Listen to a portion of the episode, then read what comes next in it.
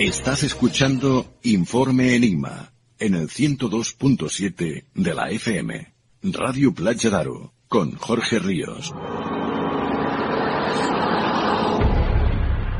Sucesos extraños. Fenómenos paranormales.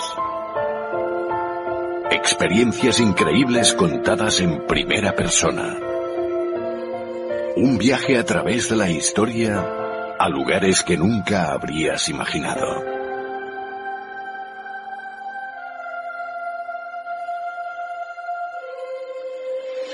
Un viaje lleno de misterio.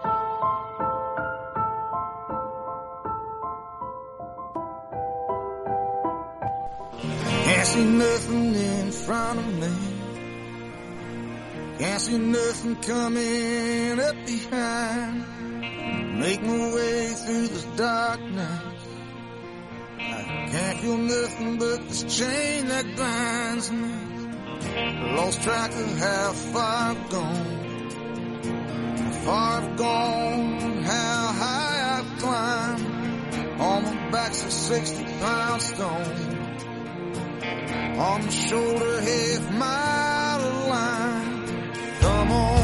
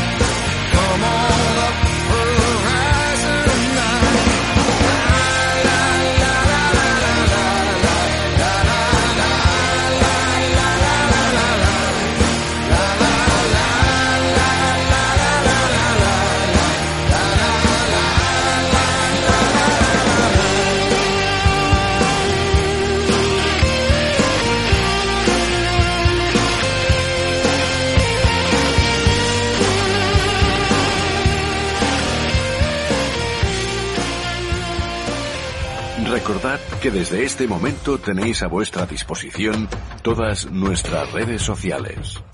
A través de Facebook en Informe Enigma. A través de Twitter en Enigma-RPA. O a través de nuestro correo electrónico enigma-rpa@hotmail.com. Bienvenidos queridos amigos a este primer capítulo de la séptima temporada de Informe Enigma, una nueva temporada que inauguramos con un programa muy especial y es que hoy se cumplen 20 años de los atentados de las Torres Gemelas, un triste aniversario para recordar el día en que cambió el mundo, un día que no sé vosotros pero que yo recuerdo muy vivamente. Regresaba de la playa con los amigos y paramos en un bar para comprar unos helados. De repente, entre risas y holgorio, el camarero subió el volumen de la televisión y allí estaba, el señor Matías Prats. Ricardo, ¿qué sabemos? Hola, buenas tardes, Matías. Se acaba de producir hace escasos minutos una avioneta, parece que se ha estrellado contra una de las torres gemelas en el tramo del piso 80 al 107. Son torres que tienen 107 pisos, las más altas del mundo. Puedo ver en estos momentos cómo está la cúpula de la torre absolutamente envuelta en humo y hasta este momento se desconoce si ha sido un accidente o un acto terrorista. Ni siquiera volvimos a la playa, éramos un grupo de adolescentes que corríamos en desbandada para nuestras casas para seguir viendo la emisión de lo que estaba pasando en Manhattan. Primero una avioneta y después un avión, pero al llegar a casa de nuevo, las noticias nos dejaban con la boca abierta. Pues enseguida entramos de lleno con la crónica de la mañana, pero antes tenemos que ponernos en contacto rápidamente con nuestro corresponsal en Estados Unidos. Al parecer, una avioneta acaba de estrellarse en Nueva York contra las conocidas Torres Gemelas. Ricardo, ¿tú estás viendo las imágenes como nosotros? Es que Yo lo estoy viendo en, lo estoy viendo en, en directo, Matías. Estoy es, delante de una es de que las es un boquete tremendo el que ha producido. ¿eh? Sí, es un boquete tremendo, además el fuego... Bueno, bueno, se- y ahora, ahora de repente una explosión. Otro- es que otro otro avión volando muy bajo, otro avión parece que se ha podido...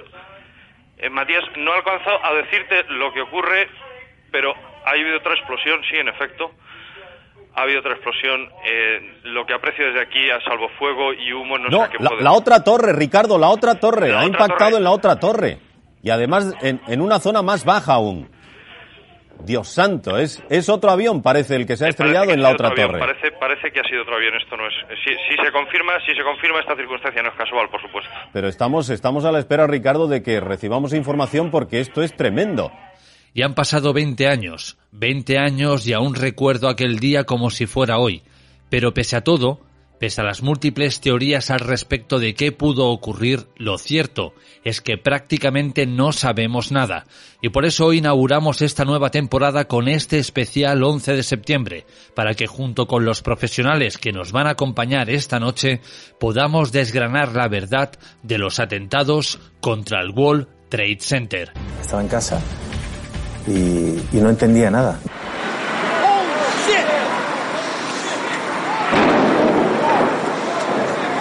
Justamente el momento de las torres me pilló en, en el colegio.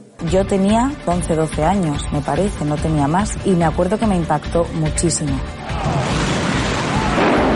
No, la, la otra torre, Ricardo, la otra torre. La ha otra impactado torre. en la otra torre. Yo volvía de la playa, estaba en Málaga, y yo creo que todo el mundo recuerda la otra torre, Ricardo, esa frase de Matías.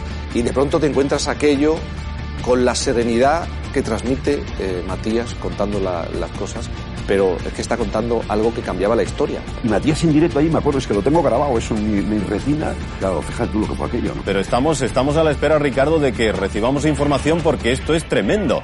O sea que estaríamos ante dos pilotos suicidas. El subconsciente me llevaría a Matías Pras, no lo sé, algo me llevó a ti, Matías, pero ahí estaba yo. Me enteré en el tren por una llamada telefónica, que algo grande ha- había cambiado en el mundo, ¿no? Fue a las 3 de la tarde, justo, ¿no? Bueno, a las 3 menos cuarto ya nos llegan imágenes de lo que estaba pasando en Nueva York, ¿no? Y recuerdo que yo estaba preparado justo allí para hacer el sumario de presentación de lo informativo con Matías. No lo hice. No volví a aparecer en todo el día. No había deportes, porque se estaba cayendo el mundo.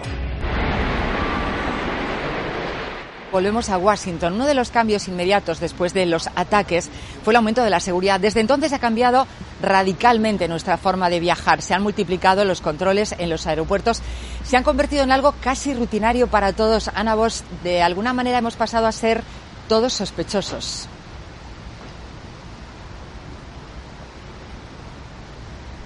Y podríamos decir que con nuestro consentimiento e incluso en el caso de Estados Unidos con nuestro agradecimiento, por lo menos al principio. Acuérdate, acordémonos cuál fue la reacción inmediata ese 2001 a esos atentados. Miedo, pánico, incluso la convicción de que era el primero de muchos atentados de una serie que en cualquier momento podía haber otro atentado como el de las Torres eh, Gemelas. Y había una demanda de seguridad, de que se hiciera algo. Sobre todo porque inmediatamente se supo aquí en Estados Unidos que los servicios de inteligencia tenían datos antes del 11 de septiembre, tenían datos de que Osama Bin Laden, Al Qaeda, estaban preparando un gran atentado dentro de los Estados Unidos. Y el escándalo fue la gente se preguntaba, bueno, ¿cómo es que esa información no ha circulado? ¿Por qué no se ha hecho nada? ¿Por qué están descoordinadas todas las agencias que coordinan de una manera u otra la seguridad nacional? Por eso, inmediatamente, la Casa Blanca creó un mega departamento de seguridad nacional y consiguió que el Congreso aprobara la ley patriótica para saltarse garantías constitucionales y controlar mejor nuestros movimientos y comunicaciones. Veinte años después, la pregunta ahora, más con el salto tecnológico, es si en ese control, en ese velar por la seguridad, no se han cometido y se siguen cometiendo excesos. Y ha llegado el momento de saludar a nuestro primer invitado de esta noche, nuestro compañero Iván Castro Palacios. Iván Castro, ¿cómo estás? Muy buenas noches, Jorge. Pues encantadísimo de estar contigo otra temporada más y sobre todo pues estrenando contigo la, nueva temporada de Informe Enigma y bueno, yo creo que casi estrenarse un poco con, con el tema por excelencia eh, cuando hablamos de misterios en los cielos y, hablamos de conspiraciones y, y, otro tipo de enigmas, pues el caso de, de que vamos a hablar esta noche del 11 de septiembre, yo creo que es ponerle la guinda del pastel al principio de, la temporada, ¿no? Son muchos los especiales 11S que hemos hecho en Informe Enigma y donde podéis encontrar eh, con lujo de detalles eh, minuto a minuto lo que ocurrió aquel 11 de septiembre del año 2001. Por ello hoy nos queremos centrar más en, digamos, quizás la teoría conspirativa, en esas mentiras que no acaban de encajar y que nuestro buen compañero Iván ha podido investigar y documentar. Aunque antes de entrar en esto, sí que vamos a hacer, Iván, si te parece, un breve resumen de lo que fue aquella jornada del 11 de septiembre del año 2001. Bueno, hay que empezar, mm, vamos a ir, digamos que de, lo más actual, de la información más actual que tenemos a, la que ya más o menos hemos ido conociendo todos a lo largo de, los 20 años. Eh, como, como, bien hemos hablado, pues eh, no vamos a repetir mucho esos datos que ya tanto conocemos a lo largo de los 20 años, se han repetido muchísimo. Siempre intentamos todos los años pues eh, dar a la audiencia datos nuevos y hay que empezar, pues, eh, por las últimas noticias. Eh, es cierto que este tema año tras año nos va generando novedades y noticias nuevas, pruebas nuevas, etcétera. Y vamos a hablar, eh, para empezar esta noche, pues, de lo más actual, que es la última noticia prácticamente de hace tres, cuatro días, cuando Estados Unidos, pues, informa que se van a desclasificar los documentos sobre los atentados del 11 de septiembre hace relativamente un par de semanas o tres, eh, Joe Biden pues eh, prácticamente firma una orden ejecutiva que promueve esa desclasificación de documentos confidenciales sobre ese acto terrorista de hace 20 años, ¿no? Eh, no, yo creo que no lo hace por mutuo propio, sino porque viene pues muy presionado por esos cientos y cientos de familias que han perdido a alguien en los atentados contra las Torres Gemelas, contra el Pentágono, en el vuelo que cayó de, del United 93. Y viene esa presión porque cada día se sospecha más de que el gobierno de Arabia Saudita pues tuvo eh, no una ligera implicación, sino una gravísima implicación en la preparación de estos atentados contra suelo americano y contra objetivos em, estadounidenses. ¿no? Entonces, esta es la última noticia que, prácticamente tenemos em, de, actualidad. Eh, hace 20 años mm, nos levantábamos todos por la mañana, horario de España, pues eh, mm, con unas escenas terribles que prácticamente las vivimos eh, en directo y eh, a las nueve menos cuarto de aquella mañana, hora de los Estados Unidos en Nueva York, comenzaba pues lo que todo el mundo ya bautizó como, como el día del ataque a América, el día de la infamia, el día que cambió la historia, el curso de la historia moderna eh, del mundo, etcétera, ¿no? Todos sabemos más o menos lo que pasó. Eh, podríamos hacer un pequeño resumen, pero es incluso volver a repetir lo de siempre, ¿no? Eh, existen dos aviones que se estrellan contra las Torres Gemelas. El primero se estrella a las 8.46 exactamente de la mañana en, en Nueva York y después de esos dos aviones contra las Torres Gemelas, estrella un tercer avión contra el Pentágono, donde ha habido mucha controversia, porque realmente en ningún vídeo se ve un avión claramente impactar contra las paredes del Pentágono y hemos hablado muchísimo de, de, esa, de ese ataque contra, contra el Pentágono. Y el cuarto avión que es eh, eh, que sufre ese terrorismo tan cruel ese día, pues es el vuelo de United Airlines, el vuelo United 93, que incluso se hizo una famosa película de cómo los pasajeros pues intentan tomar el control del avión y no pueden y al final se estrellan.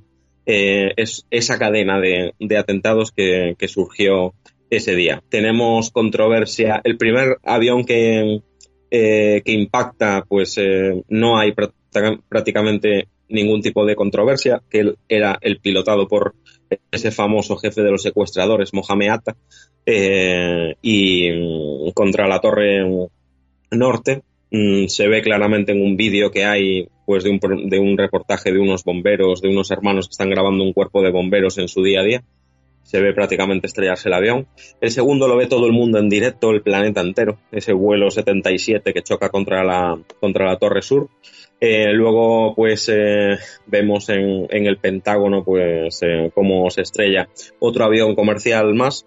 Y bueno, suponemos que es un avión comercial porque mm, realmente nunca llegamos a ver cómo, cómo ese, mm, cómo ese vuelo choca, ¿no? Al final contra, contra las paredes de, del Pentágono. Y el cuarto, pues ya sabemos que también, pues un tiempo después, ese vuelo United 93 pues de alguna manera eh, se cae y yo creo que no nos han contado la verdad. A grosso modo, creo que todos conocemos 20 años después cómo han sido aquellos hechos. Hay multitud de reportajes donde también podemos verlo claramente, ¿no?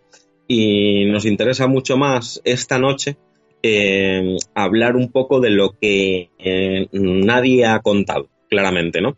Entonces, yo, por ejemplo, Mm, he recopilado una serie de datos, mm, por ejemplo, unos datos bastante sospechosos en cuanto al ataque al Pentágono.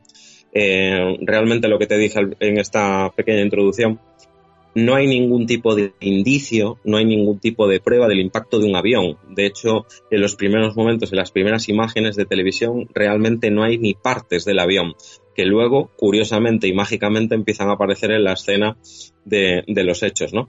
Eh, de las partes más duras que pueden ser de pertenecientes a un avión, como esos motores que son de aleaciones de titanio y de acero, eh, son partes del avión que cuando hay un accidente no arden ni siquiera a más de 3.000 grados. Eh, no queda absolutamente nada de esas partes tan duras de un avión comercial. Eh, hay un agujero de impacto contra, contra ese anillo exterior del, Pentágono eh, de unos 5 metros mm, de envergadura, cuando la envergadura de un avión es eh, exactamente del 757 que se estrella contra el Pentágono, es de más de 38 metros por 13 metros de altura, con lo cual es imposible que no haya ni siquiera el, un indicio de una silueta de impacto de un Boeing 757 solamente diciéndote estas tres líneas de datos, ya hemos desmontado toda la versión oficial. Es imposible que un avión pegara contra esa pared y no dejara marcas de las alas de tantos metros de envergadura, tan solo cinco metros, y es porque no nos están contando la verdad. Hay eh, eh, llegó a haber versiones surrealistas, como que el avión se había pulverizado, se había gasificado, o sea, una tremenda estupidez hablando de un accidente aéreo, vamos a quitar el tema del terrorismo que lo hayan estrellado a propósito, ningún avión se gasifica en un accidente aéreo y no queda nada. Eh, había otra teoría también alocada, estúpida, que decía que el avión plegó las alas durante el impacto y entró entero por el agujero. Es totalmente imposible porque las alas chocan contra la pared, se deshacen porque las alas sí es cierto que son de las partes más endebles pero a la vez también muy resistentes para aguantar el vuelo de un avión, pero siempre quedan restos y sobre todo se impactan contra una pared. Existe un coronel de las Fuerzas Aéreas de los Estados Unidos, es además investigador de accidentes aéreos, se llama eh, George Nelson, repito, coronel de las Fuerzas Aéreas de los Estados Unidos, investigador de accidentes aéreos, George Nelson. En ningún, o sea, mantiene que en ningún momento se llegó a estrellar un avión contra el Pentágono lo repito por tercera vez, lo dice un coronel de las Fuerzas Aéreas de los Estados Unidos, que tiene que saber muchísimo más que todos nosotros juntos. Em, se mantiene que tras el impacto eh, contra el Pentágono se ordena a un caza de combate de los Estados Unidos sobrevolar el propio, Pentágono. Eh, esta orden la da el general Larry Arnold, que es uno de los comandantes del NORAD. El NORAD, para que todo el mundo nos entienda, estamos a veces acostumbrados pues a escucharlo en las películas, etcétera, es el Comando de Defensa Aeroespacial de América del Norte, es el que daba pues estas instrucciones a estos cazas que estaban pues pululando de aquella manera por el espacio aéreo de, de, de, Nueva York, Washington, etcétera, muy próximos a las zonas atacadas. Y el piloto del caza en el momento en el que sobrevuela el Pentágono, las primeras conversaciones que se recogen es que no existe ningún tipo de impacto de avión contra el Pentágono. lo dice un coronel de las Fuerzas Aéreas, lo dice el primer piloto que llega con su caza y sobrevuela el Pentágono, no existe eh, ningún tipo de impacto de, de, avión. Hay 86 grabaciones de impacto, eh, del impacto contra el Pentágono, que son grabadas por 86 cámaras de vigilancia. Alrededor del Pentágono hay hoteles, gasolineras, oficinas, etc. Se publican solamente dos vídeos de un parking adyacente al Pentágono, eh, donde se ve una serie de humo blanco, pues saliendo de la cola de un supuesto avión comercial y eh, lo que te puedo decir es que los motores de un avión comercial en ningún momento emiten ningún tipo de humo blanco. Eh, las estelas de un misil, cualquier misil que sea lanzado, prácticamente el 99,9% de los misiles sí dejan una estela de humo blanco cuando van eh, volando. Al final, solamente dos malas filmaciones de 86 grabaciones que se hicieron del impacto real. Ese avión, el vuelo 77, por el rumbo que trae, que se estrella contra el Pentágono, o sea, para impactar contra el Pentágono según la trayectoria que trae, tiene que dar un giro de 270 grados a 800 kilómetros por hora, ni más ni menos. Hay un controlador aéreo que se llama Daniel O'Brien, en ese momento que sigue eh, pues a ese objeto que tiene en el radar primario en, su pantalla de control. Eh, decimos objeto en el radar primario porque los eh, secuestradores apagan el transponder, que es el aparato que manda las señales que recoge el radar del controlador y por eso nos puede ver pues con toda la información en su pantalla de radar. Eh, al no tener encendidos esos transponders, lo único que ve es en un radar primario, cuando el radar barre, digamos, todas las zonas, ve un puntito que refleja en el radar. Eso es un objeto en el radar primario y eh, este controlador mmm, nunca identifica al avión, al vuelo 77, porque desaparece eh, de la pantalla durante 36 minutos incluso lo mantiene la versión oficial. 36 minutos antes de tomar ese rumbo hacia el Pentágono, está desaparecido. Ese avión puede haber estado en cualquier sitio, puede incluso haberse mmm, posado en algún lado y vuelto a despegar por cualquier motivo. Pero eh, Daniel O'Brien mantiene que o no volaba o volaba muy bajo y aterrizó en algún lugar durante esos 36 minutos, porque no existe en esa zona otro sitio donde no pudiera mm, captar la cobertura radar la presencia del vuelo 77, con lo cual es más eh, que significativo. También tenemos otro dato muy significativo. Eh, los pilotos de caza de los Estados Unidos por ejemplo, no necesitan una orden presidencial ni una orden de un superior para derribar un avión comercial. De hecho, desde el año 1970, los cazas de combate se aproximan por detrás a un avión comercial, se aproximan por la cola para que los secuestradores no vean los cazas cómo mm, se acercan al avión en caso de estar secuestrado y eh, incluso el propio Pentágono no debe ni siquiera de aprobar ese scramble, que es esa salida de emergencia de los cazas de combate cuando despegan por algún tipo de urgencia y en 15 minutos pues tienen que estar en, en vuelo y casi en, en cualquier punto, ¿no? Eh, esos protocolos se cambiaron en... Eh, esos protocolos se mantenían desde 1970 y se cambian en junio del año 2001, junio, julio agosto y septiembre, o sea, tres meses antes de los atentados del 11 de septiembre, se cambian por Donald Rumsfeld, que era el, secretario de defensa de, del gobierno de los Estados Unidos, y eh, desde junio del 2001, tres meses antes de los atentados del 11 de septiembre, sí necesitan que esos cazas, antes de despegar, se apruebe ese scramble, esa salida en emergencia. No podría, por ejemplo, un controlador aéreo activar directamente a los cazas para que saliesen algún tipo de emergencia. Esos mismos protocolos que se cambian en junio del 2001 por Donald Rumsfeld se vuelven a cambiar otra vez el día siguiente a los atentados del 11 de septiembre, el 12 de septiembre.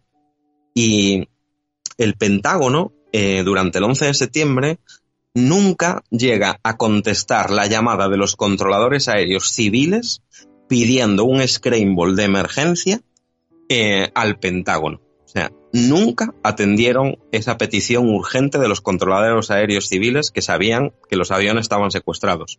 De hecho, se ve unos minutos después del ataque al Pentágono eh, a Donald Rumsfeld, por ejemplo, ayudando a transportar heridos fuera del Pentágono, incluso en algunas fotografías y en algunas imágenes. Eh, él era el responsable de dar las órdenes dentro del Pentágono para movilizar a los cazas de combate en Scramble. ¿Dónde estaba Donald Rumsfeld en el momento de los ataques prácticamente? Estaba transportando heridos fuera del Pentágono, con lo cual no estaba en su puesto, con lo cual era imposible que ordenara o que diera el visto bueno a, a los Scrambles a petición de los controladores, porque prácticamente no estaba en su sitio.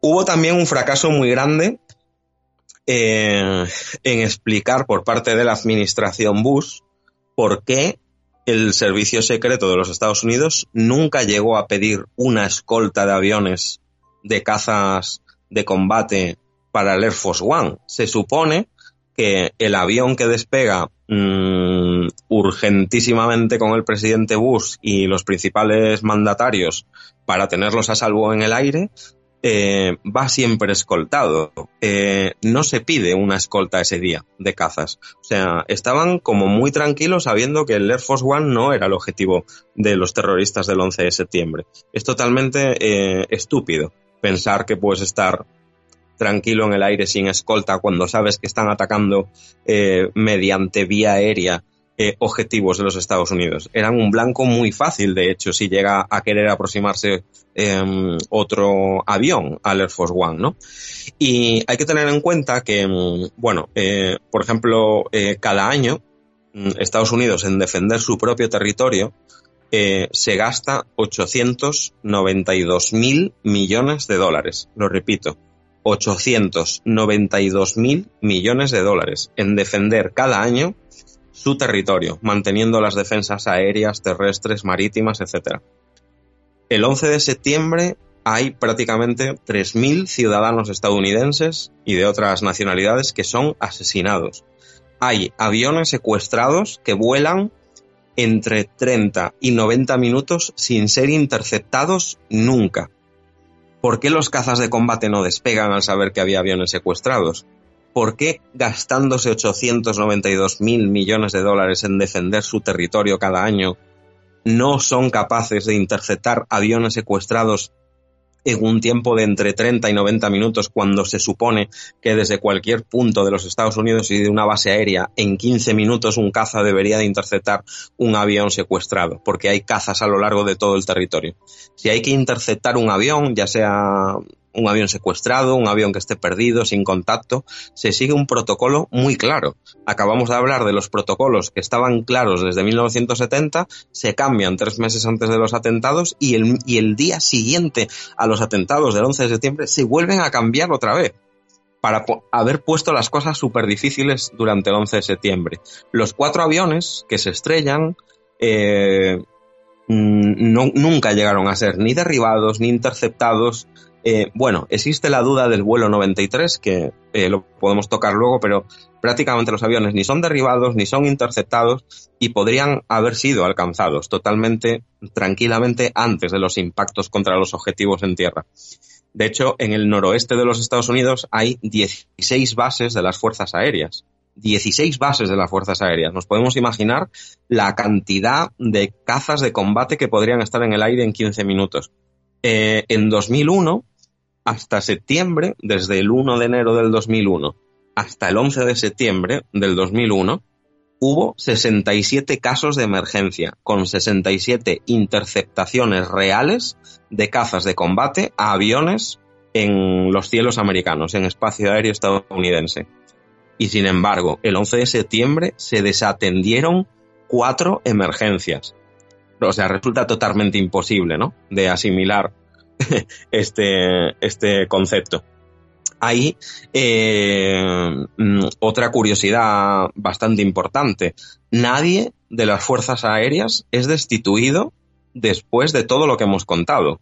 Después de no atender llamadas, después de no atender órdenes, nadie, absolutamente nadie de las fuerzas aéreas es destituido por no hacer bien su trabajo. Y te puedo comentar una serie de casos que son brillantemente sorprendentes. General de Brigada Winfield pone eh, en, su lugar de, de, trabajo, en el puesto de este general de brigada, en la mañana del 11 de septiembre, este hombre pone en su lugar al capitán Lady, que no tenía ningún tipo de preparación para el puesto del general brigada. Vuelve a asumir el cargo después de estrellarse el último avión del 11 de septiembre. Está durante todos los atentados desaparecido de su puesto. No está desaparecido porque pide un relevo, pero por alguien que no era capaz, no tenía la preparación para asumir el puesto. ¿Qué pasa con el Brigada Winfield? Al final es ascendido a general mayor. El capitán Lady del que hemos hablado era capitán de operaciones especiales. Cubre al Brigada Winfield el 11 de septiembre. No es capaz de hacer ese trabajo porque no está preparado o porque no supo. Eh, es ascendido a director de operaciones de la sexta flota de los Estados Unidos en Europa. Nada más y nada menos. Brillante. El general de brigada Wesley Jr. de las Fuerzas Aéreas de los Estados Unidos durante el 11 de septiembre, eh, era el comandante en jefe de la base de Andrews, de la USAF, de las Fuerzas Aéreas, que era la base de cazas de combate de las Fuerzas Aéreas más cercana al Pentágono. No despega nunca de la base de Andrews ni un solo avión durante todo el 11 de septiembre hasta que se estrellan los cuatro aviones eh, secuestrados. ¿Qué ocurre con el general de brigada Werley Jr.? Es ascendido a general de comando general de la Guardia Nacional de Colombia, un ascenso meteórico. Eh, ¿Qué pasa con el vicepresidente del Estado Mayor de las Fuerzas Aéreas que se llamaba Richard Myers? El 11 de septiembre, este hombre era el jefe interino de todas las Fuerzas Armadas de los Estados Unidos porque el jefe de Estado Mayor estaba fuera del país. Este hombre que no es capaz Mm, de coordinar a las Fuerzas Armadas de los Estados Unidos durante el ataque del 11 de septiembre, es ascendido, cuando pasan los atentados, a jefe del Estado Mayor el 1 de octubre del 2001. En solo tres días, después del 11 de septiembre, el FBI, por ejemplo, llegó a identificar a todos los secuestradores aéreos. Y el 12 de septiembre, se encuentra nada más y nada menos que el pasaporte del propio Mohamed Atta en la calle, al lado de los restos de las Torres Gemelas, lo cual también resulta prácticamente imposible que un documento de papel que fuera en algo lleno de combustible eh, se salvara.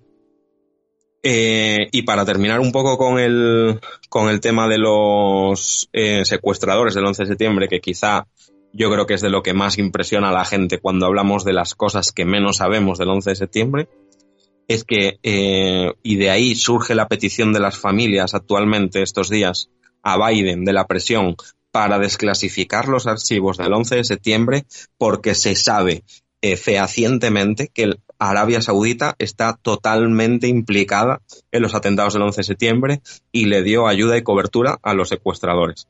15 de esos 19 secuestradores, según la versión oficial, eran de Arabia Saudita.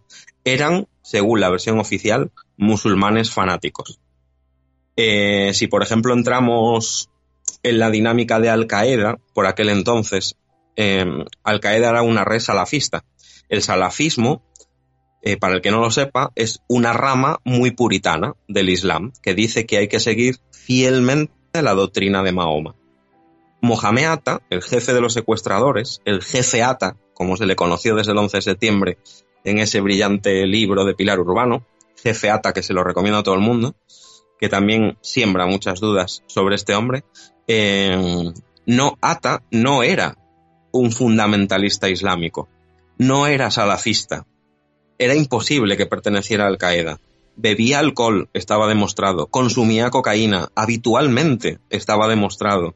Eh, se hizo pasar por un tal Charlie Boss, se hizo pasar por piloto de la CIA, que llevaba armas a Nicaragua. Tuvo esa identidad durante un tiempo en los Estados Unidos. Se metía cocaína y se emborrachaba con vodka constantemente antes del 11 de septiembre, delante de muchos testigos. No era un fanático religioso. No era un salafista. Otra mentira más. en un banco suizo, perdón, en un banco, eh, se, incluso se llegó a hacer pasar por piloto de American Airlines porque no le querían dar un crédito. Preguntó, eh, además, por ejemplo, estuvo preguntando y sondeando en muchos lugares en Nueva York, indagando sobre cómo era la seguridad en las Torres Gemelas. Eh, o sea, le preguntaba a todo el mundo, no se, no se ocultaba. Compraba mapas del Pentágono. Hay testigos que lo ven en diversas tiendas comprando mapas del Pentágono que, bueno, mapas que son para el público, para que se conozca un poco la instalación muy por encima. Eh, se hacía notar demasiado para ser una célula terrorista totalmente secreta dispuesta a tirar pues las torres gemelas en Nueva York, nada más y nada menos, ¿no? atacar el propio Pentágono. El día 10 de septiembre, el día antes, eh, que ese día, pues no hay que ser terrorista para saber que el día antes de unos grandes atentados que tú vas a cometer, no se puede cometer ningún tipo de error, ¿no? Eh, dejó cientos de rastros en cajeros, en bares, en locales, eh, los demás terroristas con él también, los grabaron en un montón de cámaras de seguridad. Mm, no, no, tenía sentido ninguno su, su, comportamiento. Vuelan además primero de, de Portland a Boston el avión que tienen que secuestrar eh, salía solamente 30 minutos después desde Boston. Ellos se mueven desde Portland a Boston y en Boston es donde van a secuestrar el avión. No hay tiempo material de coger el avión que iban a secuestrar. Está totalmente comprobado. El vídeo eh, emitido eh, donde se ve la televisión en los controles de seguridad cómo pasa Mohamed Atta y el otro secuestrador que se llama Lomari en los controles de seguridad del aeropuerto de, de, Boston, eh, nos han engañado a todo el mundo. No es el aeropuerto de Boston. Esos, esos controles de seguridad son el aeropuerto de Portland. Nos lo vendieron como que estaban embarcando para secuestrar el avión. Nunca fueron grabados en Boston. No hay pruebas ni siquiera de que llegaran al avión para secuestrarlo. Es escalofriante que nos hayan vendido mentiras que nos la han colado a mí el primero 100% hasta que ya empiezas a tirar de datos porque hay gente que verdaderamente está muy informada porque ha habido mucha gente que ha contado la verdad por detrás, pero nunca públicamente. Imposible que llegaran a coger su vuelo.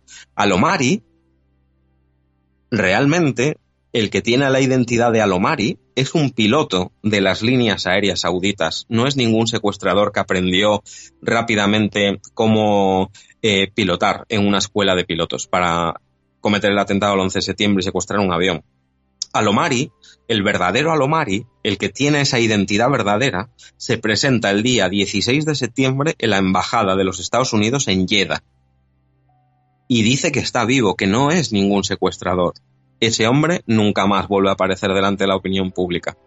El 22 de septiembre, otro secuestrador, Walid al-Shaeri, que era el que había, uno de los que había secuestrado el, el vuelo 11, se declara inocente desde su casa en Marruecos, viviendo en Marruecos. Estaba en su casa con su familia. No es ningún secuestrador. El 23 de septiembre, un día después, el famoso periódico El Daily Telegraph publica unas protestas de otros dos supuestos secuestrados, que en de otros dos supuestos secuestradores, perdón, que en realidad eran pilotos de las líneas aéreas sauditas, que eran Shair al-Gambi y Shair al-Nani estaban en sus casas, no, no habían secuestrado ningún tipo de vuelo comercial en los Estados Unidos. El 27 de septiembre, el canal CBS americano, estadounidense, localiza a otro secuestro, supuesto secuestrador del avión 77 del Pentágono y estaba trabajando en una empresa petroquímica en Arabia Saudita. Era eh, Salema al-Hasbi. No se entiende por qué, nunca fueron borrados de la lista oficial de secuestradores aéreos del 11 de septiembre. Con lo cual, al final, realmente, tenemos pruebas de quién no lo hizo. No tenemos pruebas de quién lo hizo. Creo que ni desclasificando archivos vamos a saberlo. Pero sí seguimos a ver, sin saber quién lo hizo. Y sí sabemos quién no lo hizo. Y todos estos nombres, que están más que verificados, no lo, no lo hicieron los, los servicios secretos alemanes y una serie de traductores que, que ellos tienen en los vídeos de Bin Laden, donde se supone que él asume hablando al lado de un rifle sentado viendo los atentados del 11 de septiembre, eh, donde se supone que asume los atentados, la autoría de los atentados del 11 de septiembre, que dice, pues eh, hemos planeado chocar contra las Torres Gemelas aviones, pero nunca habíamos pensado en que las íbamos a derribar, con lo cual esto es un éxito, tal, no sé qué. Jamás dice eso. Los audios y los movimientos de la boca para los servicios secretos alemanes, para los traductores de los servicios secretos alemanes, no cuadran. Están totalmente retocados esos vídeos. Osama Bin Laden no se atribuye los ataques. Solo, solo relata cómo a él ha visto el ataque a los Estados Unidos. Con lo cual, es, mm, bueno, la verdad que es eh, digno de mención todas estas cosas que te estoy diciendo. O sea, mm, como veis, la versión oficial se cae eh, mm, por su propio pie, prácticamente. Claro, Iván, pero aquí lo importante es lo que, bueno, a lo que hemos hecho mención, ¿no? Que el presidente Biden, por lo visto, ha firmado un decreto para que se desclasifiquen esos archivos del 11 de septiembre. Aquí nos podemos encontrar con dos posibles escenarios. O bien que cuenten lo que ocurrió, o bien que pase algo así como con el fenómeno OVNI, que nos encontremos información eh, abierta al público, pero toda llena de tachones y estemos en el principio, es decir, que no sepamos nada. Pues eh, en nada, exactamente. Pero yo te invito a que más que ver tachones, que posible veamos un montón de tachones negros o folios enteros en negro directamente, como, como la famosa desclasificación que, que- que estamos sufriendo, eh, invito a todo el mundo a que coja internet, que ya todos tenemos hoy en día prácticamente acceso, eh, que busque quién es el profesor David Ray Griffin, que ha escrito una obra magistral que se titula Omisiones y manipulaciones de la Comisión Investigadora del 11 de septiembre.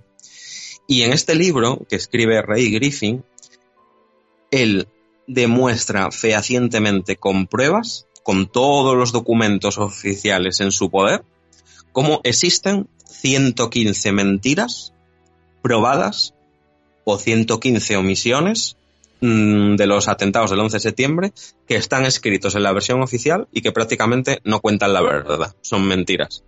Mm, te puedo leer mm, las más importantes porque podríamos estar medianoche hasta la 115, pero es que te juro que ninguna mm, tiene eh, desperdicio.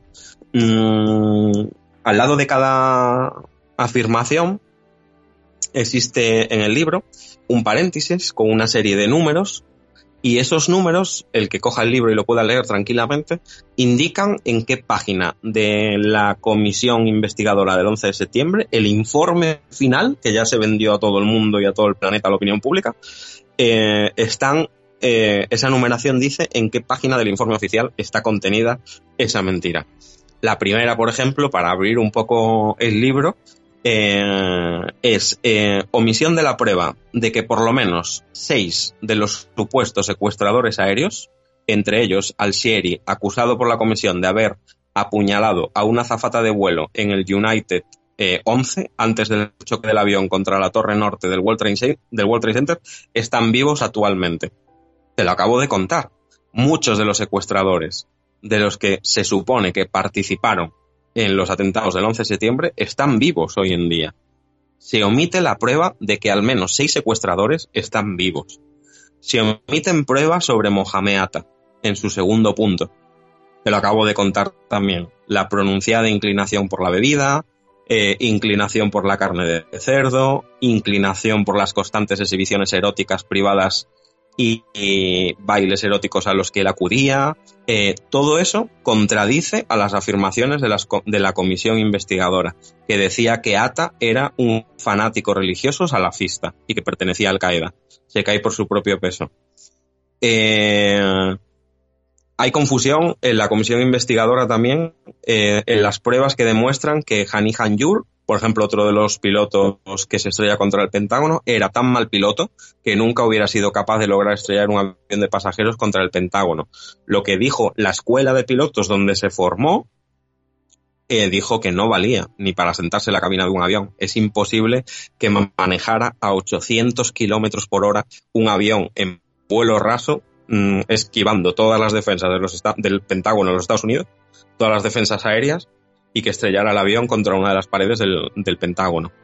eh, se omite en la comisión investigadora que la lista de pasajeros, los manifiestos de pasajeros de los aviones que se hicieron públicos, Jorge, en ningún manifiesto de pasajeros de los cuatro vuelos secuestrados y atentados, en ninguno hay un nombre árabe.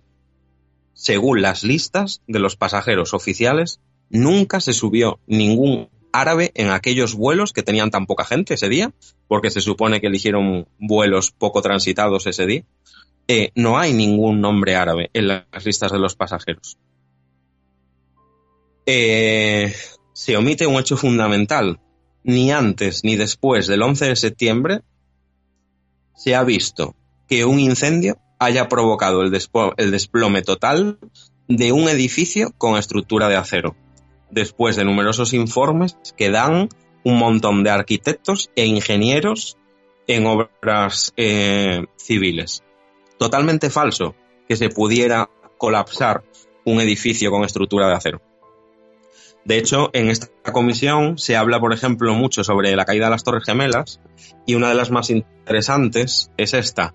Eh, se afirma en la comisión oficial que según, según la, comisión oficial, el núcleo de la estructura de cada una de las Torres Gemelas era un pozo de acero vacío. ¿Qué quiere decir esto? Que niega que eh, hubiera en cada Torre Gemela, como era verdad, 47 columnas de acero macizo que eran el centro de cada torre. El informe oficial dice que era un pozo de acero vacío. Están mintiendo descaradamente hasta en cómo estaban construidas las torres gemelas. Las sustentaban por el medio 47 columnas de acero macizo que eran el centro de cada torre. Y según la teoría del apilamiento de pisos, el pancake theory en inglés, que es, es como se explican los derrumbes, eh, varias decenas de metros de esas columnas de acero macizo deberían haberse quedado de pie, según todas las teorías que han analizado desde que existe la arquitectura y la ingeniería civil y tienen la teoría plasmada y comprobada del apilamiento de pisos para saber cómo se derrumba un edificio, pues deberían de haberse quedado al menos varias decenas de metros de esas columnas en pie quedó nada de las, de las columnas de, de, acero, de acero macizo. Eh, eh, se omite en la comisión investigadora una declaración muy importante. Larry Silverstein, ¿quién era? El propietario del World Trade Center, nada más y nada menos. Declara, eh, mm, hay una declaración hecha por este hombre, según que él mismo, en coordinación con los bomberos, decide demoler el edificio número 7. El propietario del World Trade Center, Larry Silverstein, es el que en coordinación con los bomberos decide demoler el edificio número 7 y viene entrecomillada la palabra demoler. Se omite el hecho de que el acero de los edificios del World Trade Center fue recogido súper rápido del lugar de los hechos y fue enviado nada más y nada menos que al extranjero, por vía marítima, antes de que pudiera ser analizado en busca de huellas de explosivos.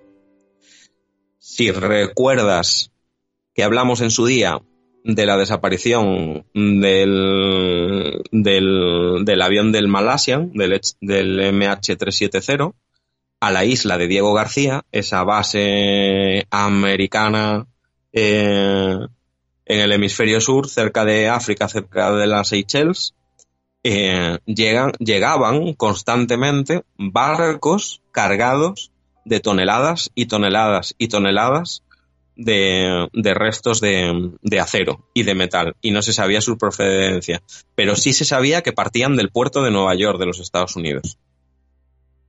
Esto se omite también, con lo cual se, se, se niega la posibilidad de que se busquen huellas de explosivos en los restos de, material del, del 11 de septiembre. Al fin y al cabo lo que estás haciendo es que estás paralizando una, investigación, ¿no?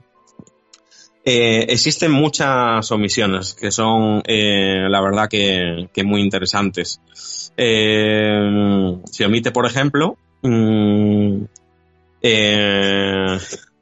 un resumen de, de, un hombre que se llama Gerald Posner, sobre un testimonio, el testimonio de Abu eh, que es según eh, el cual tres miembros de la familia real saudí, que mueren además los tres misteriosamente con solo ocho días de intervalo, estaban financiando a Al Qaeda y conocían de antemano lo que iba a pasar durante el 11 de septiembre. Esto, por ejemplo, está recogido en las páginas del 61 al 65 de la Comisión Investigadora del 11 de septiembre. Se omite esa declaración de este hombre que se llama Gerald Posner sobre un testimonio que tiene de Abu Zudaí que está relacionado con la familia real eh, saudí. Y hay muertes misteriosas. Mm, se desmiente, por ejemplo, eh, hay una serie de cosas que se desmienten en la comisión de investigadora.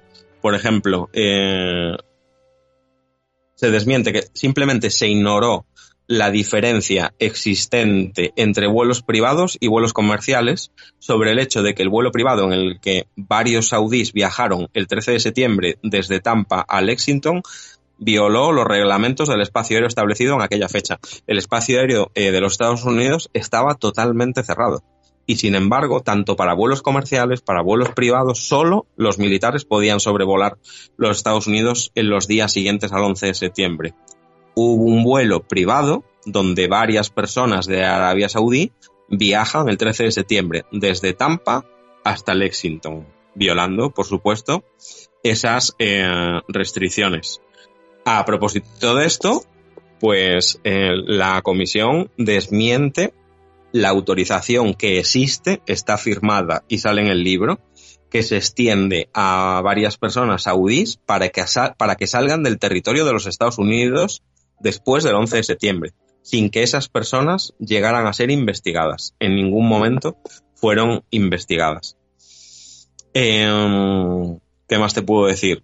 Hay un montón. Invito a todo el mundo a que, a que lea este libro con detenimiento porque te lo demuestra absolutamente todo. Y yo creo que es un poco la Biblia que nos tiene que dejar, entre comillas, el 11 de septiembre, porque está probado todo en todo lo que nos han mentido.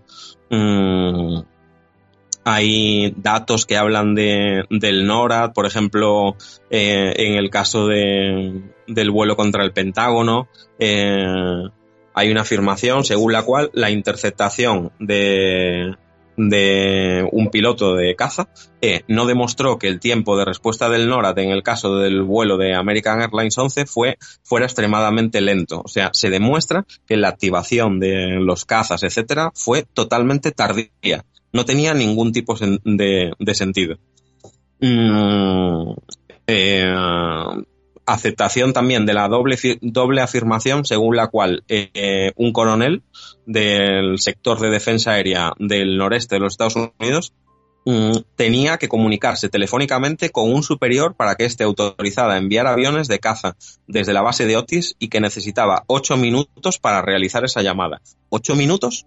¿Necesitas para, para activar unos cazas de combate que están atacando suelo americano, de verdad, cuando en 15 tienen que estar prácticamente eh, llegando a su objetivo eh, en el aire. Mm, no tiene sentido. Luego se demuestra en esta comisión investigadora que eh, existe no, no es coherente los tiempos que se dan oficialmente. Por ejemplo, las Fuerzas Armadas estadounidenses no sabían que eh, el desvío del vuelo 175 eh, no, no supieron de ese desvío hasta las nueve y media. Momento exacto en el que el vuelo se estrella contra la torre sur del World Trade Center. No sabían en ningún momento las Fuerzas Armadas estadounidenses que el 175 estaba secuestrado hasta que se estrella. Se estrella contra la torre sur, exactamente a las nueve y media de la mañana. No lo sabían. Eso es totalmente mentira. Eh, se explica también, o se más que se explica todo lo contrario. Eh, falta la explicación sobre la razón por la cual un informe ya anterior del, del NORA, eh, que decía que según el cual las, las eh, la Autoridad de Aviación Civil Americana notifica a los militares el desvío del vuelo 175 a las 8.43. Se considera falso y como fue ese informe, o sea, cómo fue ese informe, que si era falso, pudo ser publicado y se mantuvo como válido durante cerca de tres años. No tiene sentido que un informe que se considera falso en la misma mañana del 11 de septiembre se dé como publicado y bueno en la versión oficial durante más de tres años. No tiene sentido. Y sobre todo porque es falso, porque demuestra que si notificó a los militares el desvío del vuelo a las 8.43, el desvío que antes hablábamos de que no, no, había sido notificado hasta las nueve y media, que, o sea, se lo dijeron a las nueve y media o se lo dijeron a las 8.43. Una de las dos tiene que ser mentira, con lo cual no están contando la verdad. Además de este libro al que hacía mención Iván, podemos hacer una búsqueda propia, no muy profunda, tan solo con que busquemos algo superficialmente, encontraremos información que, bueno, que es alarmante, ¿no? Por ejemplo, eh, podemos encontrar la crónica del mundo del domingo 30 de septiembre, corresponde al número 311, que reza con este titular, Mi hijo no mató a esas personas ni estrelló el avión. Habla el padre de Mohamed Tata y además dice, mi hijo está vivo. En este artículo extenso encontramos cierta información, además de todo lo que ha contado Iván, de si bebía alcohol, de que la noche anterior o dos noches antes fue multado con 48 dólares por eh, embriaguez en la vía pública, ciertas cosas que no acabarían de encajar con un mártir. Pero además también encontramos, como digo, buscando superficialmente información sobre el tal Alomari, y es que la CIA ha reconocido que se equivocaron, que este Alomari al que acusaron sí que es un piloto eh, profesional en activo a día de hoy, pero que era otro Alomari, el que iba a bordo de esos aviones que atentaron contra las Torres Gemelas. Claro. Bueno, eso es lo que hemos explicado un poco a la hora de decir que muchos de los secuestradores realmente están eh, vivos, con lo cual no hay pruebas de que se hayan eh, inmolado ¿no? en, esos, en esos ataques. Hay eh, otra controversia bastante grande que es en cuanto pues al vuelo 175 en sí, que es el protagonista pues ese, de ese impacto ¿no? contra la segunda eh, torre contra la Torre Sur, eh, ese 11 de septiembre. Eh, se supone que es ese avión que os decía yo que sale de Boston a las ocho y cuarto de la mañana. realmente no habría tiempo para cogerlo los secuestradores cambiando en el aeropuerto. Se ha demostrado que no llega ese tiempo de escala. Y hemos hablado mucho de él porque en otros programas eh, hablábamos de que el avión que se estrella, el vuelo 175 contra la segunda torre, es un Boeing 767-200. Recalco el modelo y la serie porque es un 767-200. La matrícula además es November 612 United, eh, perdón, Unifor Alpha de United Airlines y despega de Boston a las 8.14. Se estrella contra la Torre Sur a las 9 y 3 de la mañana. El avión que despega de Boston era un 767-200 y el que se estrella contra la Torre Sur es un 767-300. ¿Por qué digo esto? Porque el 767-200 solamente tiene 45 ventanas, incluidas las dos salidas de emergencia de las alas. Y las ventanas que están cerradas, porque son cuartos de baño o son estancias del avión que están tapadas. El 767-300 tiene 53 ventanillas, incluyendo todas las que acabo de, decir, las cerradas, etcétera. Al comparar la foto que se estrella, que antes había una foto que circulaba con muy buena calidad en las redes y esa foto ha desaparecido para siempre porque ahora soy incapaz de encontrarla y antes la encontrabas a la primera búsqueda, había una foto perfecta con una definición, definición perfecta donde podías contar en el fuselaje las ventanillas antes del impacto, cuando está prácticamente entrando contra la torre, las ventanillas del avión. Y comparando un 767-200 con el 300, os puedo asegurar que el avión que despega de Boston no es el mismo que se estrella contra, contra la Torre Sur a poco más de las 9 de, de la mañana. Hemos hablado mucho de esa de esa controversia, ¿no? De hecho, incluso llegamos a hablar en su día de que ese avión, curiosamente, llevaba a a altos cargos del programa de aviones no tripulados, de, del programa de defensa de los Estados Unidos, y todos mueren en, en ese avión. Cuanto menos es, es curioso. Pero eh, hay una, eh, una teoría eh, eh que, bueno, tiene tres negaciones oficiales, digamos, también nos la da Ray Griffin en, su libro, y es que en la tarde del 11 de septiembre la CNN emite una historia que, empieza diciendo, eh, Bárbara Olson, una abogada y comentarista conservadora, eh, alertó a su marido, el procurador general Ted Olson, que el avión en el que ella viajaba estaba siendo secuestrado en la mañana del 11 de septiembre.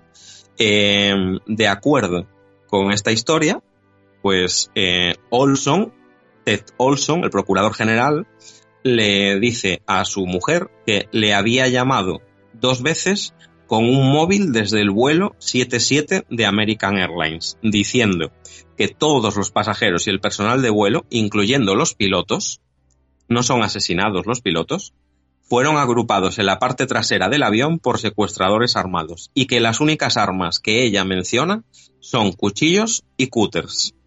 La información que da Ted Olson era muy importante porque era la única prueba de que el vuelo 77 de American Airlines eh, que al parecer pues eh, se habría estrellado eh, contra uno de los contra el Pentágono había seguido en el aire después de la desaparición de ese propio avión en el radar, según la FAA, que son la Autoridad Civil Americana de, de Aviación Comercial. Desaparece más o menos alrededor de las 9 de la mañana. De hecho, hay informes que después de su desaparición se ve o se, se, llegó a probar que un avión comercial se había estrellado en la frontera entre Ohio y Kentucky, que de ese avión nunca se llegó a hablar, con el vuelo 77 desaparecido. Bárbara Olson era una comentarista muy conocida de la CNN. La información de que ella había muerto en un avión secuestrado por musulmanes árabes, eh, o sea, fue esa mañana un hecho tan importante que enseguida mm, se, movilizaron todas las televisiones especialmente por esta historia eh, también, ¿no? Y el informe de Ted Olson, del Procurador General, es importante porque es la única fuente eh, de la que ampliamente se llega a saber que los secuestradores portan cúters para atacar a la tripulación y secuestrar los aviones. Eh, aunque la historia contada por Olson eh, es uno de los pilares fundamentales en los que se sustenta la versión oficial del 11 de septiembre, aunque la versión oficial se sustenta en sus palabras, la historia resulta falsa por completo. ¿Por qué? Porque hay una serie de contradicciones consigo mismo, de Olson. Primero Olson cuenta a la CNN que su mujer le había llamado dos veces. Luego eh, contra, se contradice el 14 de septiembre, tres días después del 11 de septiembre, eh, contando que eh, ella le había localizado llamando a cobro revertido al Departamento de Justicia. por lo tanto, ella debía de estar usando un teléfono de un avión, supuso Ted Olson, su marido, porque ella no podía usar sus tarjetas de crédito. Eh, se mantiene que esta versión, aparte de contradecir la anterior, se contradice a sí misma porque hace falta, sobre todo, una tarjeta de crédito para activar un teléfono desde un avión, desde el asiento de un avión. Que, por cierto, hablando del vuelo United 93, se comprobó que en el supuesto avión donde los pasajeros al final derriban el avión para que el avión no llegue a su objetivo, se comprobó que en ese modelo de avión, en esa aerolínea, en ese vuelo, en aquella fecha no existían los teléfonos a bordo y se hicieron no sé, numerosas llamadas desde teléfonos del avión. No, no te, no te digo más.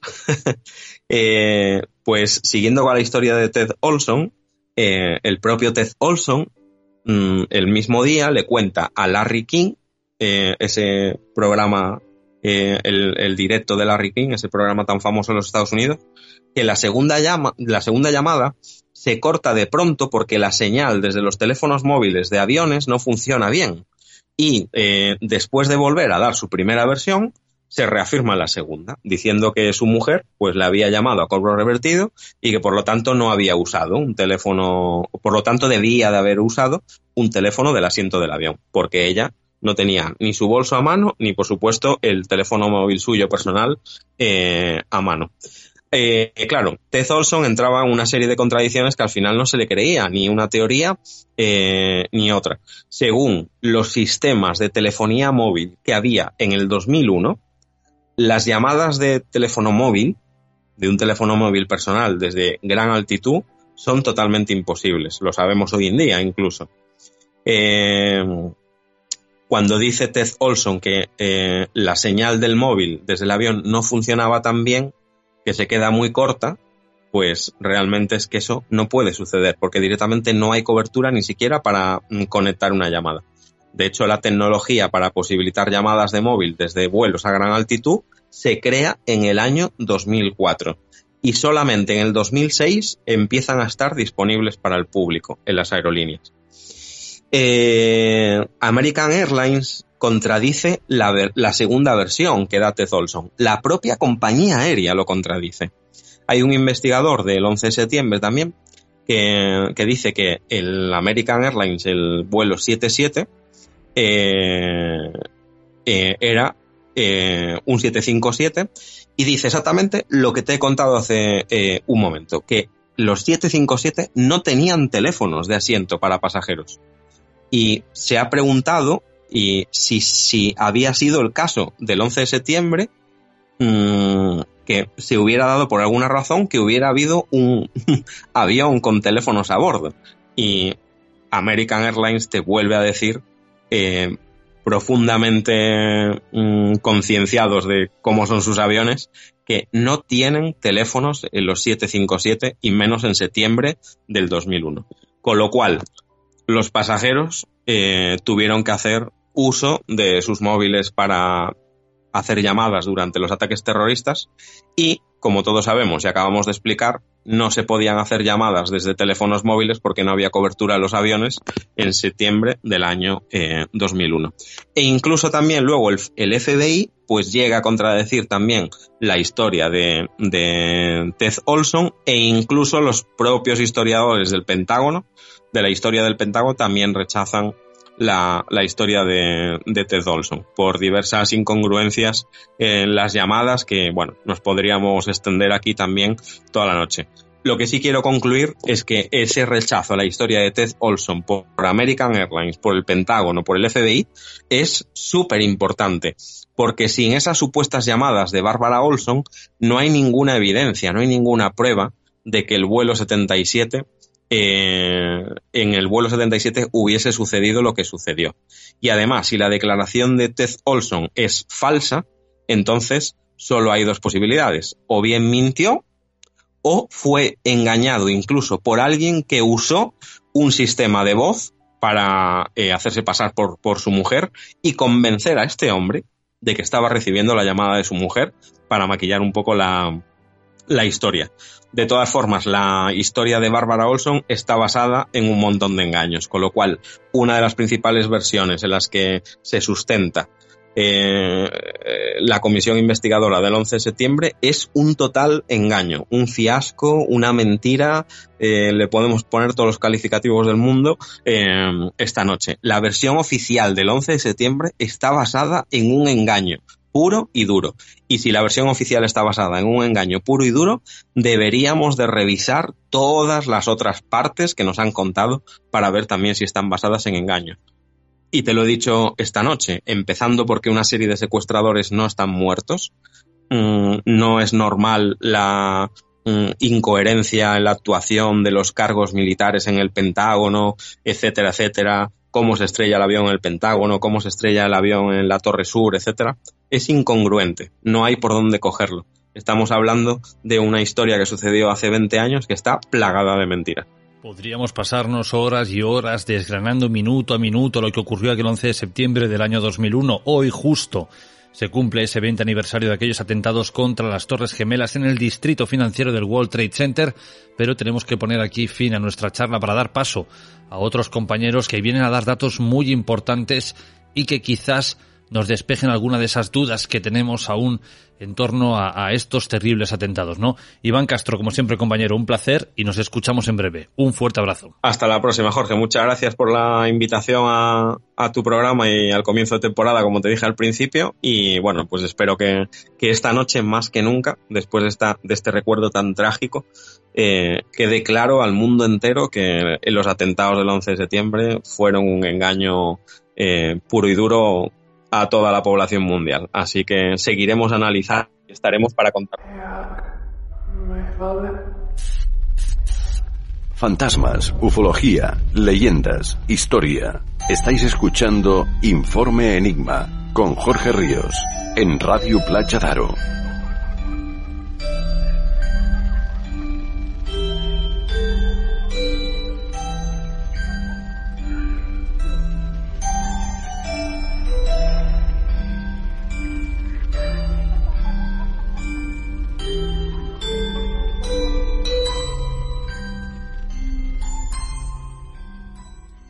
Y ahora ha llegado el momento de saludar a una persona que conocía muy bien aquellos aviones, o por lo menos ese modelo de, de aviones, y que además también conocía muy bien las Torres Gemelas. Una persona con un largo currículum y trayecto en el mundo de la aviación, el comandante Juan Reyes. Juan Reyes, bienvenido. Hola, eh, Informe Enigmas. Eh, Jorge, muy bien, buenas noches. Bien, ¿y ustedes qué tal? Estupendamente, Juan. Eh, hoy se cumple el 20 aniversario de aquellos terribles atentados, pero yo quisiera saber, ¿dónde te encontrabas tú en aquel momento? Pues mira, eh, sí, es cierto, 20 años, parece que fue el otro día como pasa el tiempo, ¿no? Y, ya la gente eh, prácticamente, yo creo que ni se acuerda, ¿no? La gente, pues, nos vamos acostumbrando a todas las desgracias habidas y por haber, macho, y, y, como que bueno, ah, cuando alguien se lo recuerdas ahora dice, joder, sí, es verdad, yo me acuerdo, sí. Eh, yo era pequeño, yo era, o estaba trabajando, no sé qué, o, sí. Aquello fue impresionante, eh, Jorge. Yo estaba regresando de un vuelo de Cancún, venía de Cancún. Y cuando estábamos en la aproximación en Madrid, pues es cuando nos estamos enterando de todo lo que está ocurriendo, ¿sabes? Y bueno, pues qué quieres que te diga, se, te ponen de, verdad los pelos de, punta porque no dabas crédito a lo que estabas escuchando, ¿no? Eh, pero lo más, lo más eh, simpático de todo esto es que yo eh, tres Tres semanas antes había estado con mi familia arriba en el último piso, en el mirador que tenía arriba para, para ver Nueva York. Había estado con mi familia ahí arriba, tres semanas antes. Imagínate tú. O sea, te queda muy, muy, muy tocado con eso, ¿no? Y, y pensar, dices tú, madre mía, hace tres semanas yo estaba ahí arriba en ese último piso, imagínate tú. Suerte. Cuando dices, Juan, que os enteráis al llegar a Madrid, eh, entiendo que os lo dice un controlador aéreo o algún responsable de la torre de control. Sí, bueno, después, después sí, después fue que lo vi, pero al, al principio eh, la torre eh, nos daba la aproximación, el control de aproximación nos daba muchos retrasos y muchas vueltas y, mucho, y entrando muchas ambulancias, muchos policías, helicópteros y, de todo esto. Y joder pues algo algo decía de que esto no era normal que algo estaba pasando.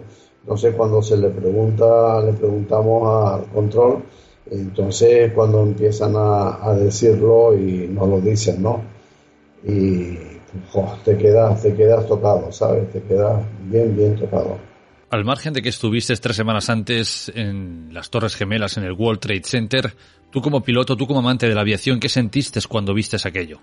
Pues mira, mm, en primer lugar se te ponen los pelos de punta, pero muy de punta, ¿eh? Y luego mmm, te pones a pensar, analizar y dices tú, no entiendo nada. O sea, de verdad que no entiendo nada. Parece realmente una película de, de ciencia ficción y, y, desde luego mmm, te quedas así, pues sí, no entiendo nada, tío. Así, así de fácil. ¿eh? Hablemos ahora, Juan, de algo que evidentemente tú entiendes muchísimo más que yo y sobre todo por todos los años que has estado volando. Y es los aviones que atentaron contra Estados Unidos. ¿Cómo eran?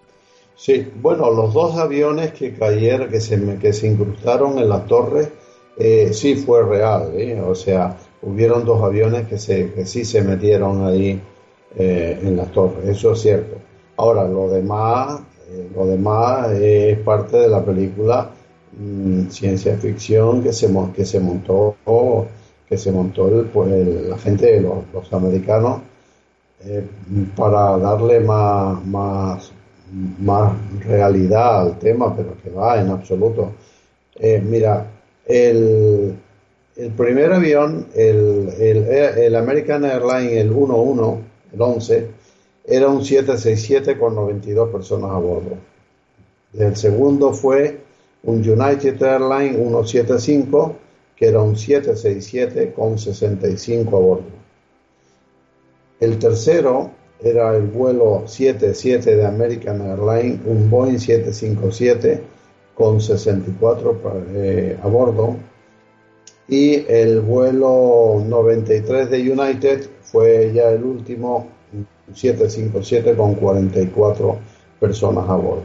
O sea, bastante, bastante grave, ¿sabes? Y como aviones, ¿cómo eran? Estamos hablando de unos aviones, tú has pilotado grandes aviones. En este caso hablamos de aviones de gran tamaño, avión de, aviones de tamaño medio. Eh, no. No, aviones de tamaño grande. Yo he volado el 757 y volé el 767.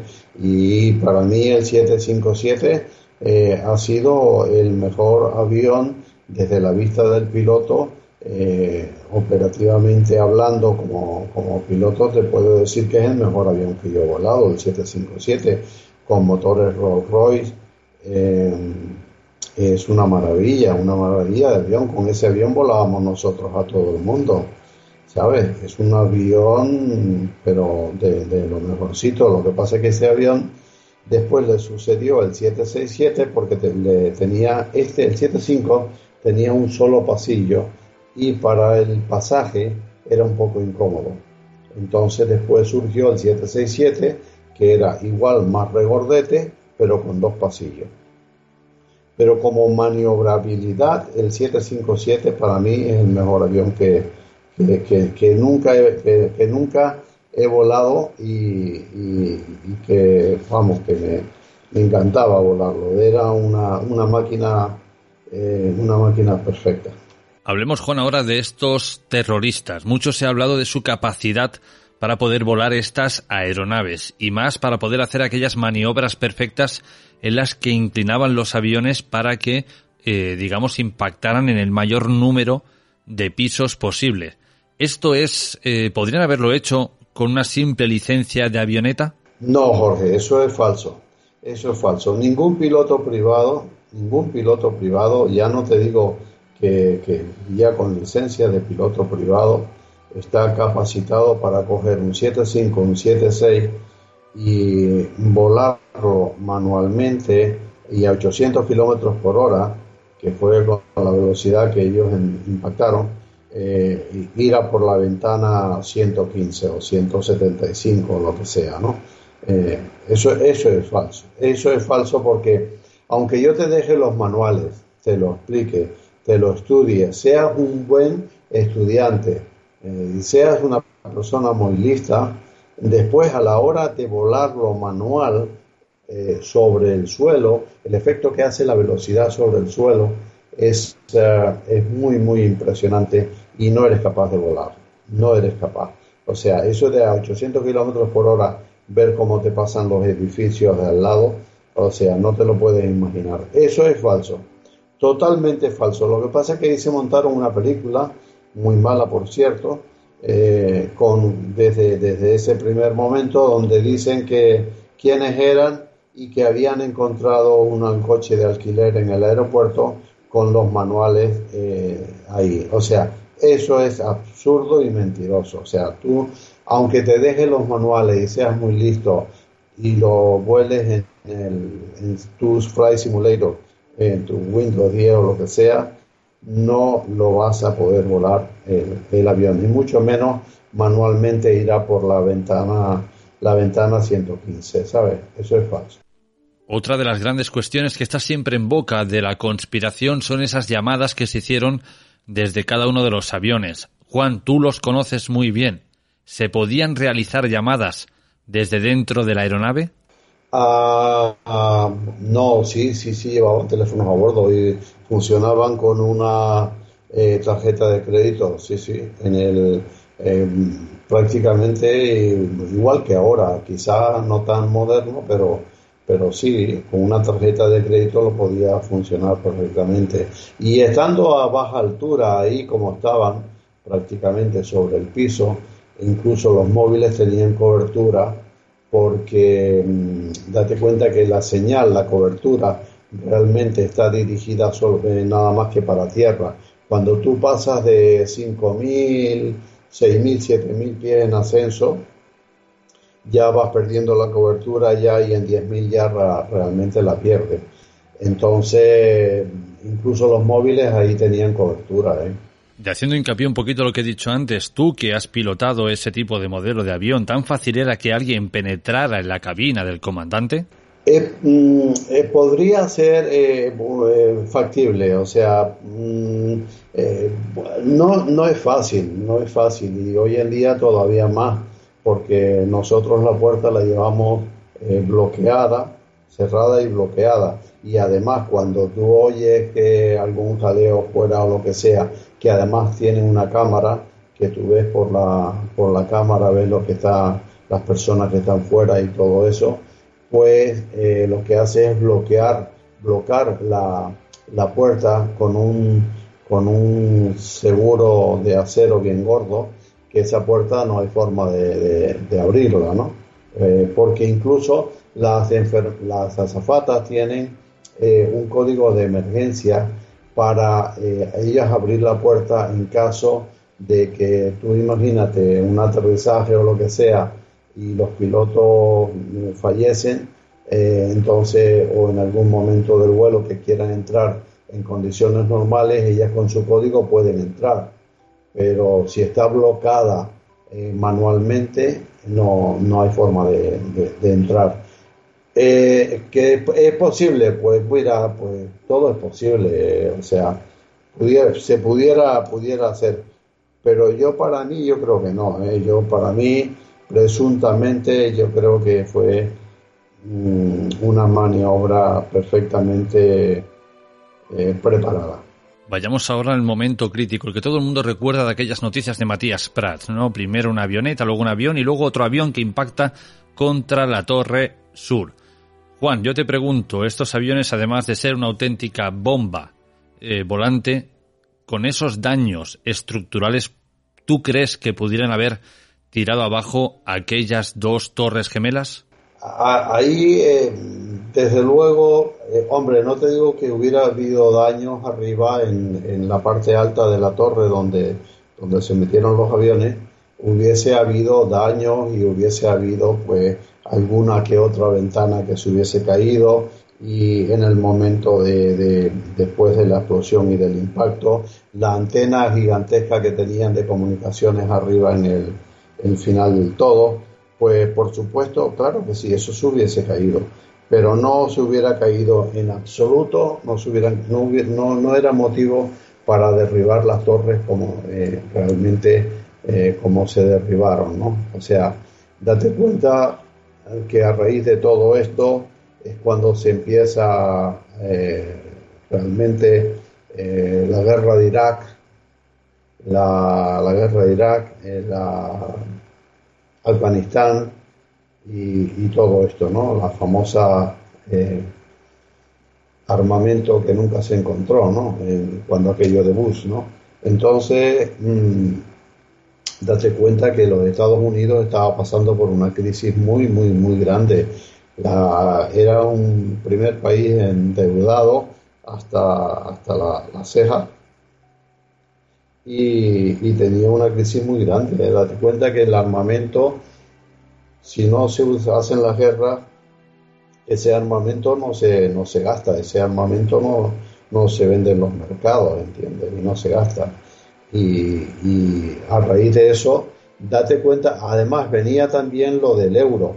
Eh, se decía que el problema del euro era muy grave porque hasta ahora la moneda que se utilizaba para todas las operaciones mundiales háblese de petróleo, etcétera, etcétera, etcétera, todo era en, en, en, dólares. Y se decía que el euro, como era tan fuerte, iba a ser el sustituto del dólar. y con la crisis que tenían los Estados Unidos, si se llega a cumplir lo del euro, que por eso los americanos, los primos americanos, obligaron a los ingleses a que no entraran en la Comunidad Económica Europea directamente, que fueran miembros, miembros sí, pero no, no que fueran, no que la moneda entrara directamente, porque si no el dólar ya no hubiera existido, ¿entiendes? Lo hubieran desaparecido con lo fuerte que estaba la libra. Y todo eso surgió a raíz de, del 11S. Yo me imagino que a veces la gente no se da cuenta de la magnitud de las situaciones o de las cosas porque lo vemos a través de televisión y todo nos parece en tamaño reducido, tamaño pequeño. Es como cuando la gente habla, no, es que tenéis que estar en las pirámides para contemplar lo majestuosas y grandes que son. Yo creo que no nos podemos hacer ni una idea de cómo eran las Torres Gemelas si no las hemos pisado, si no hemos estado allí, ¿no? Y quizá si las hubiéramos conocido, entonces sí podríamos tener la duda de que esos aviones no las pudieron tirar abajo. pero es que todo, todo es una mentira desde un principio. Ya no, ya demos un paso atrás y, eh, y, todavía no llegamos a la torre, a las torres todavía, los aviones a las torres. Mm, a mí más de una vez me llamaron la atención entrando en Nueva York porque me, alguna vez el control cuando tiene mucho tráfico pues nos separan por rumbos y velocidad, ¿no? Entonces, pues, por ejemplo, depende del tipo de avión que, que lleves y tal, pues, y de en qué fase estés de la aproximación, pues te van asignando una velocidad de acuerdo a que tengas ya flap fuera o no, ¿no? Entonces, cuando están redistribuyendo el tráfico, digamos, encaminándolo para eh, meterlo en secuencia para aterrizar, pues entonces eh, eh, te llaman y te dicen, fulano, mantenga el rumbo 230, velocidad 210 nudos. Vale, y tú tienes que mantener el rumbo que te han dicho y 210 nudos. Y en más de una ocasión, que por ejemplo, cuando el avión estaba desacelerando, pero no a la velocidad y a la prisa que el controlador eh, quiere porque tenía mucho tráfico, entonces te llamaba y te decía, eh, señor, bueno, este, yo le he dicho a usted que mantenga 210 nudos, no 211 nudos. O sea, estamos hablando de un nudo, ¿vale? O sea, mm, una exactitud igual que con el rumbo, ¿no? Te dicen, mantenga rumbo 230.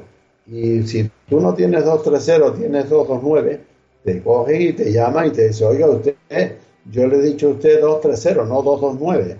¿Entiendes? O sea, estamos hablando de un grado, que eso es significante, desde luego. Pero claro, cuando hay mucho tráfico, muchos aviones, pues por supuesto, eso cuenta, ¿no? Pero para que tú veas la seguridad que hay con el tema de los aviones en cuanto al control me refiero. O sea, ¿Cómo es posible que esos, aviones habían salido de, pues ahora mismo no recuerdo, lo tengo por ahí, eh, desde, llevaban más de media hora de vuelo, ¿no? Y están volando por todo el cielo del mundo y nadie les dice nada, ¿vale? O sea, a mí que me lo expliquen eso, porque, porque eso no, no lo entiende nadie, ¿no? No lo entiende nadie.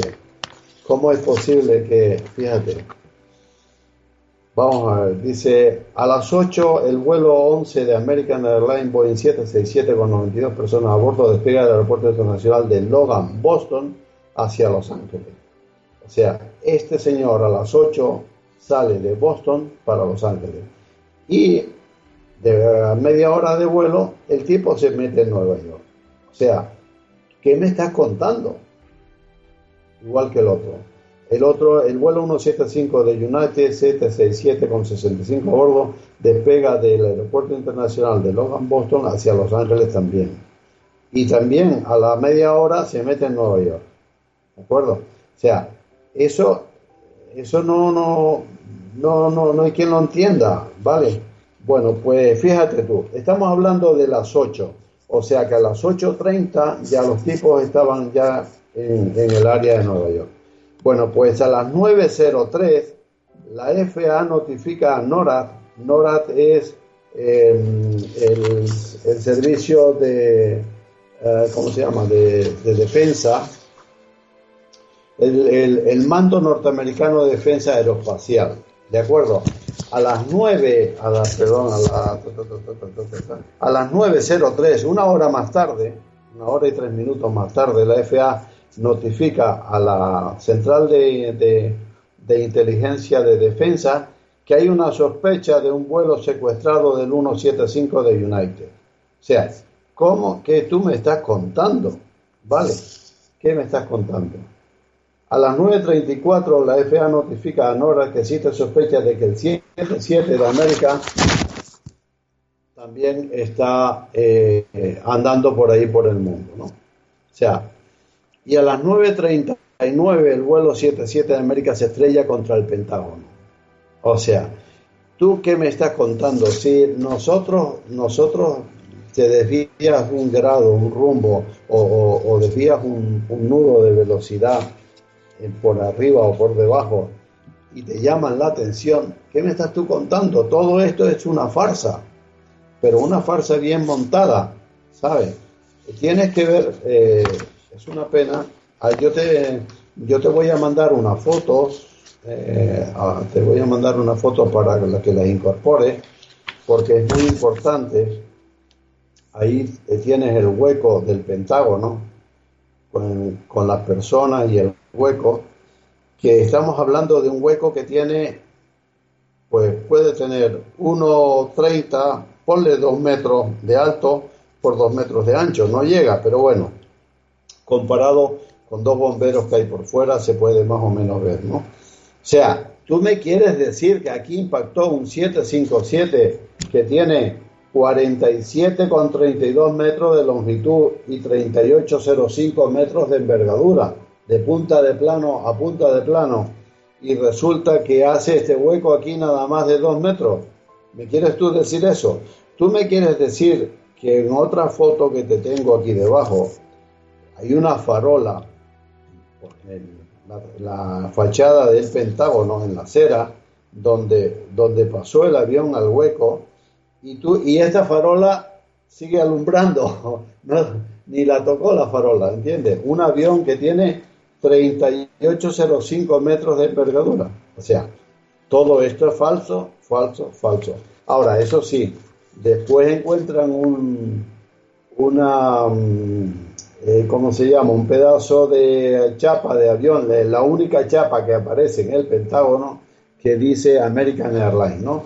Es como los flaps en el vuelo del MH370, ¿vale? Como los flaps de la isla de Reunión, ¿no? Que son del avión. O sea, o sea, esto es sembrado pero falso. O sea, ¿cómo, ¿cómo pueden creer ellos que la gente es tan estúpida que no se dan cuenta de estas cosas? O sea, es, es, es insólito, es inaudito. Entonces, querido Juan, tú eres de aquellas personas que defiendes la hipótesis de que a esa velocidad y con el tamaño del avión, el orificio o los restos, digamos, o los daños que causó en el Pentágono debieran ser mayores. Por supuesto, por supuesto. Ah, pero no apareció sino ese, esa pieza de un pedazo de chapa que pone American Airlines. O sea, estupendo. Igual que en las torres también aparecieron los pasaportes de, de, los, de los yihadistas o los, o los que pagaron el pato eh, que aparecieron también. Joder, qué casualidad, macho. O sea, Vamos a ver, esto, estos no vieron los aviones por, por, ninguna parte del, del, del cielo, ¿vale? Y aparece y aparecen los pasaportes en las Torres Gemelas, adentro, ¿no? O sea, vamos, por Dios, de las 19 que se, que se inmolaron ahí, según ellos. ¿Y los restos que observamos en la zona cero de Pensilvania, Juan, eso corresponde con un accidente aéreo?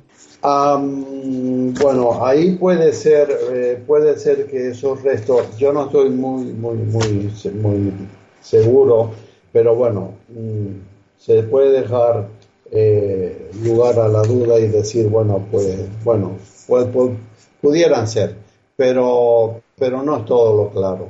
Eh, eh, supuestamente ese avión no, el de Pensilvania, sí. El de Pensilvania, cuando salieron las primeras imágenes que dijeron que era directo del cielo de Nueva York, apareció un 747, Boeing 747. Después resulta que decían que no, que, no era un 747, que, que era un 727.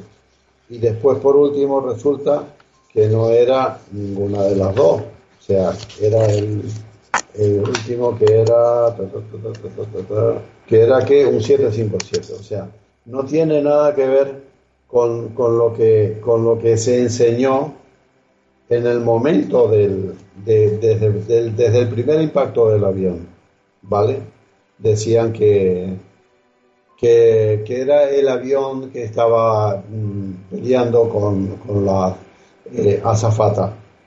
Hombre pues eso puede ser puede ser.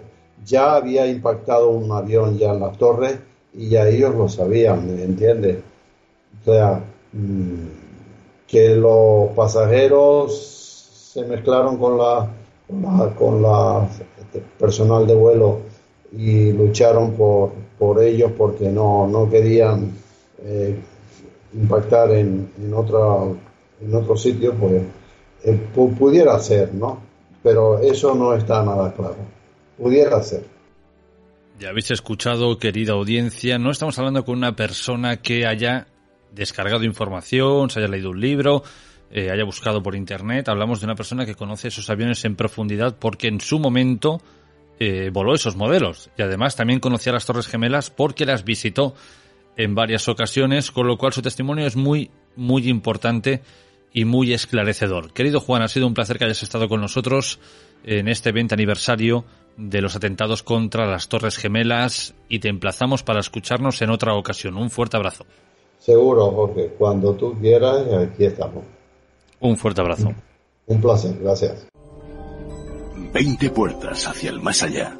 Un estudio de lugares es el último trabajo literario del investigador de lo paranormal Jorge Ríos. Conoce la historia y los misterios que habitan dentro de algunas edificaciones tildadas de malditas o encantadas de nuestra geografía. Algunas populares, otras desconocidas, pero todas guardan infinidad de secretos para quien desee conocerlas y visitarlas. Veinte puertas hacia el más allá. Un estudio de lugares encantados de Ediciones Bernacci. Vive el misterio entre las páginas de un libro único.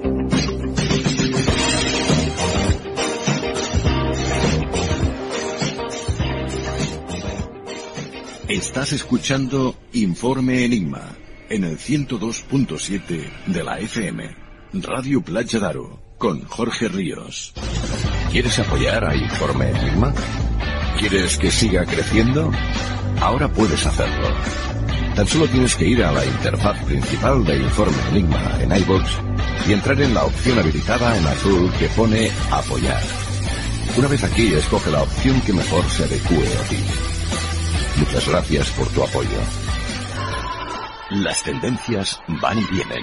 Pero lo importante es encontrar tu estilo. Por eso en Verde Limón Palamos trabajamos cada día con ese objetivo. Visita nuestra tienda de moda situada en la Plaza de Alzabras número 1 en Palamos y te asesoraremos para conseguir tu mejor esencia. Nuestro horario es de 10 a 13.30 y de 17 a 20.30, de lunes a sábado.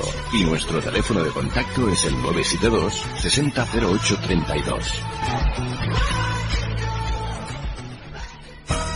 porque sabemos lo importante que es para ti sentirte bien en tu casa o en tu negocio, en Steel No Fred Palamos nos hemos marcado ese objetivo. Somos expertos en instalación, reparación y mantenimiento de frío industrial, comercial, climatización y aire acondicionado con más de 35 años de experiencia. Nos encontrarás en la calle Salvador Alberti Pay, número 45 de Palamos, o bien en los teléfonos 972 3147 42 o en el 629 53 58 11. Still No Fred Palamos, porque tu bienestar nos interesa. Y ahora damos la bienvenida a otra persona que sabe muy bien de lo que va a hablar, al comandante José Campos. José Campos, bienvenido a Informe Enigma, ¿cómo estás? ¿Qué tal, Jorge? Muy buenas noches eh, a todos tu radio escucha de Informe Enigma. Encantado de estar una vez más por acá. José, ¿dónde te encontrabas tú en el momento de los atentados contra el distrito financiero del World Trade Center? Bueno, el 11 de septiembre de 2001 yo era Eh, yo estaba en la Fuerza Aérea del Perú, era capitán de la, de la Fuerza Aérea del Perú, elaboraba en el Grupo Aéreo número 8, una dependencia que pertenece al ala aérea número 2, que está instalada en las inmediaciones del Aeropuerto Internacional Jorge Chávez, en la ciudad de Lima.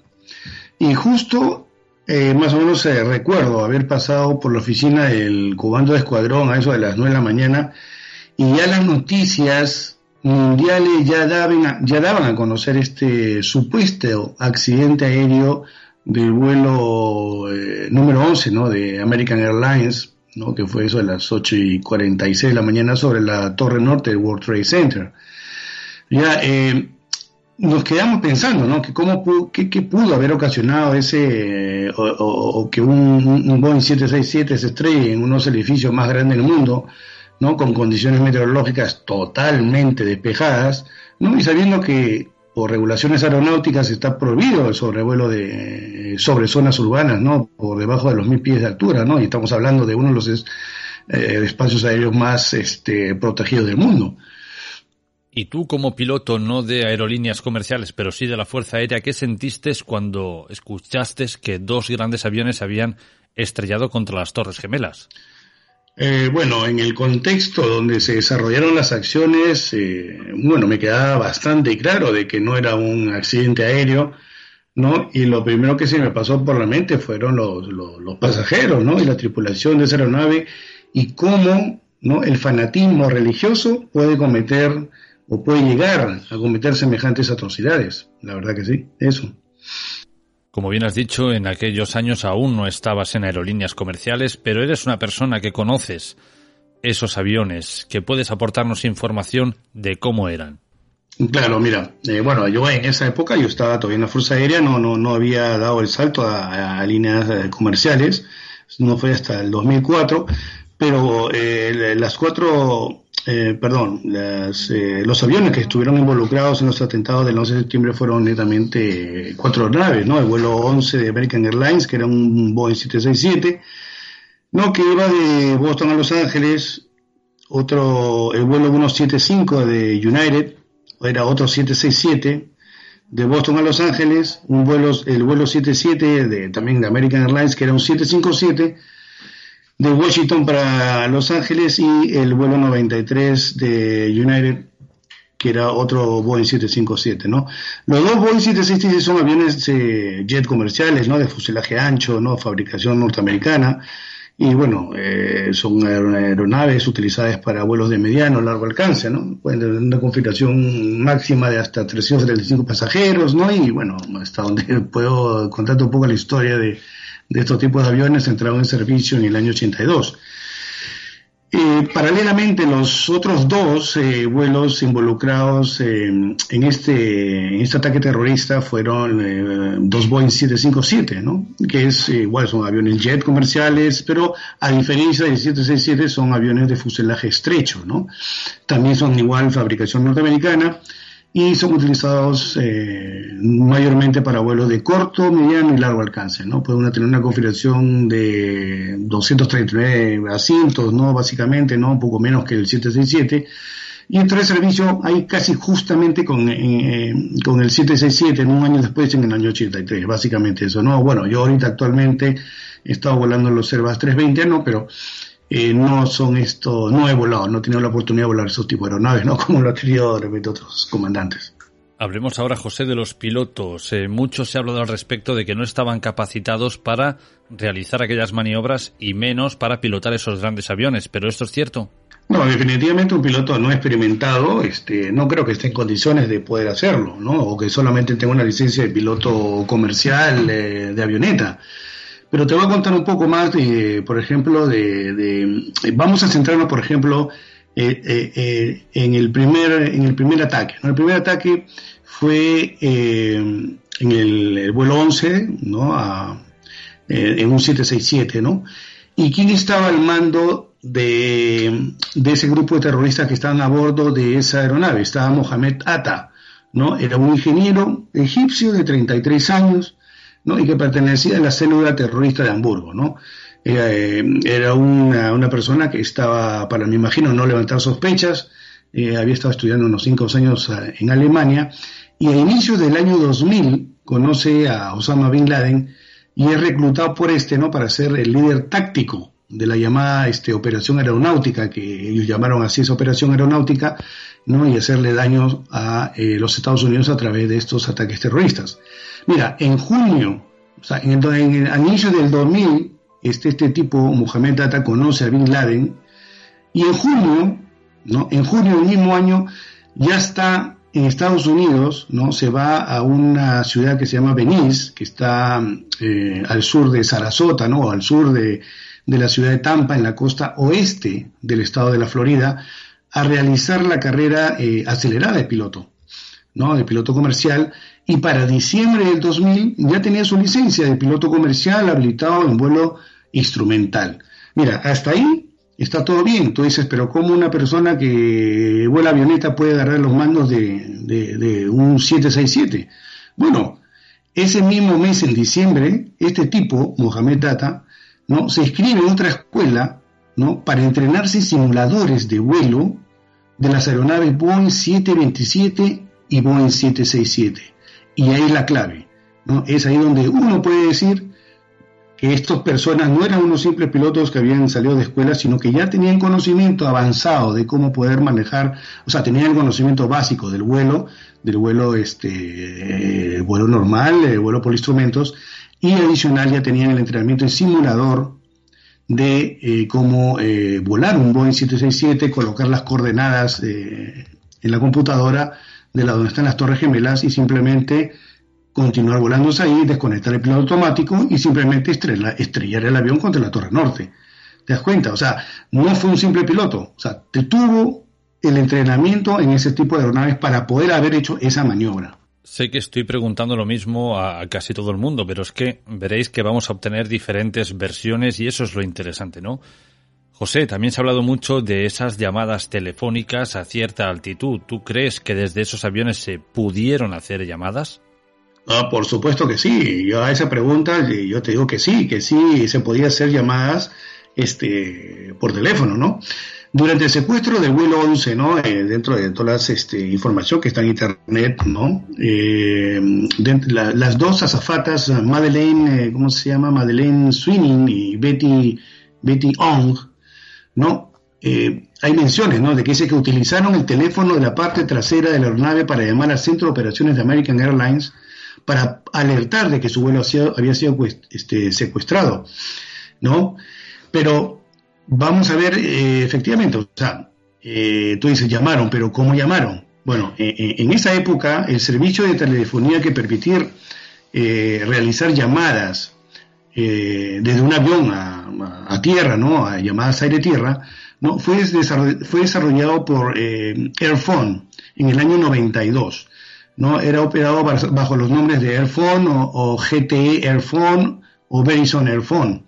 ¿No? Estos teléfonos Airphone a menudo se ubicaban en los respaldos de los asientos. O sea, yo, como te digo, no he volado estos aviones como lo ha volado el comandante Reyes, pero sí, sí este, sé de que había teléfonos eh, en las aeronaves y que estaban configurados en la parte trasera de los, de los asientos, sobre todo en los asientos de, de la clase ejecutiva, ¿no? Y en las partes, este, y habían otras estaciones eh, donde están instalados estos teléfonos ¿no? en ciertas partes de la aeronave para ya eh, la clase turista.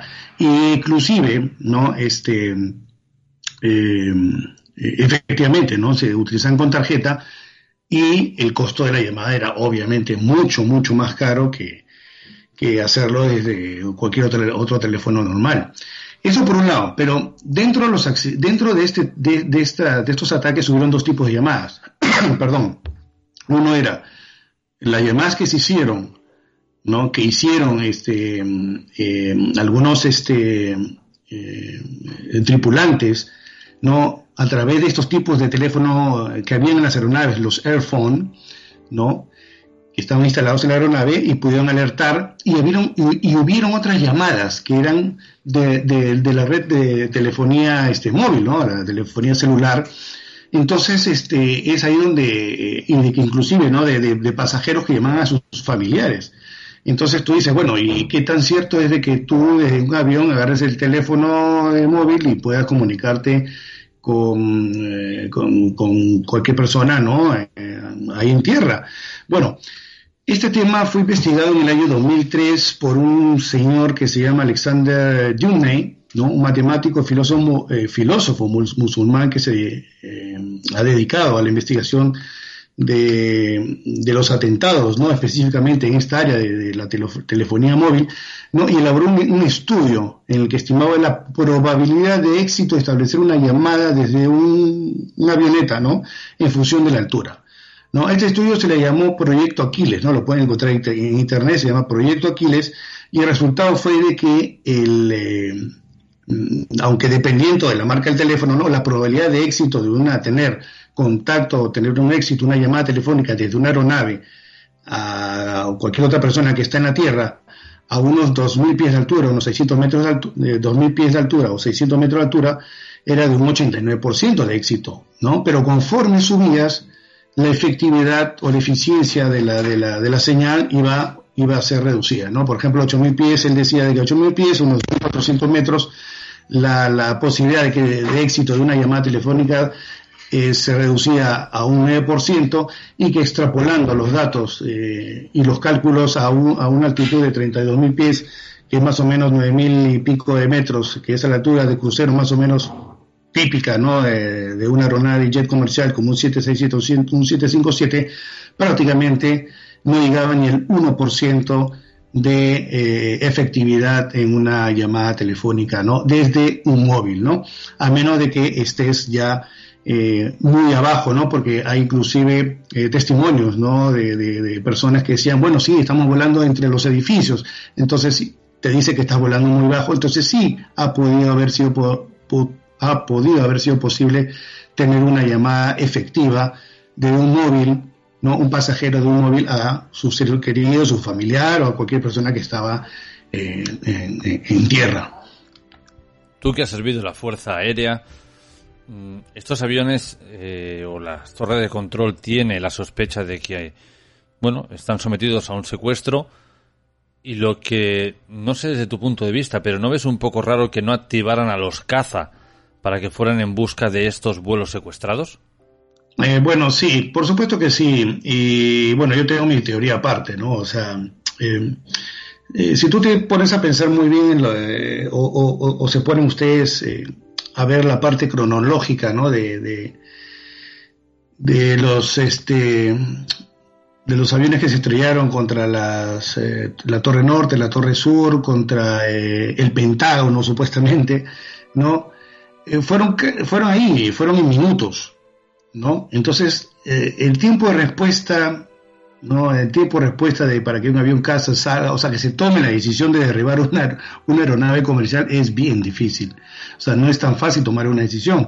Y estos son, pasan en minutos. Pero, sin embargo, yo sí tengo mis dudas, por ejemplo, perdón, yo sí tengo mis dudas, eh, por ejemplo, con el avión que, que el, vuelo 93, ¿no? de, de que se estrelló ahí por, por en un campo en Shanksville, en Pensilvania, ¿no? O sea, yo tengo mis dudas, o sea, es una mi opinión muy personal, ¿no? Pero, por ejemplo, este último aeronave, esta última aeronave no llegó, no llegó a, supuestamente no llegó a su, a su, a su lugar eh, donde supuestamente iba a ir, que era el, el Capitolio o, o la Casa Blanca.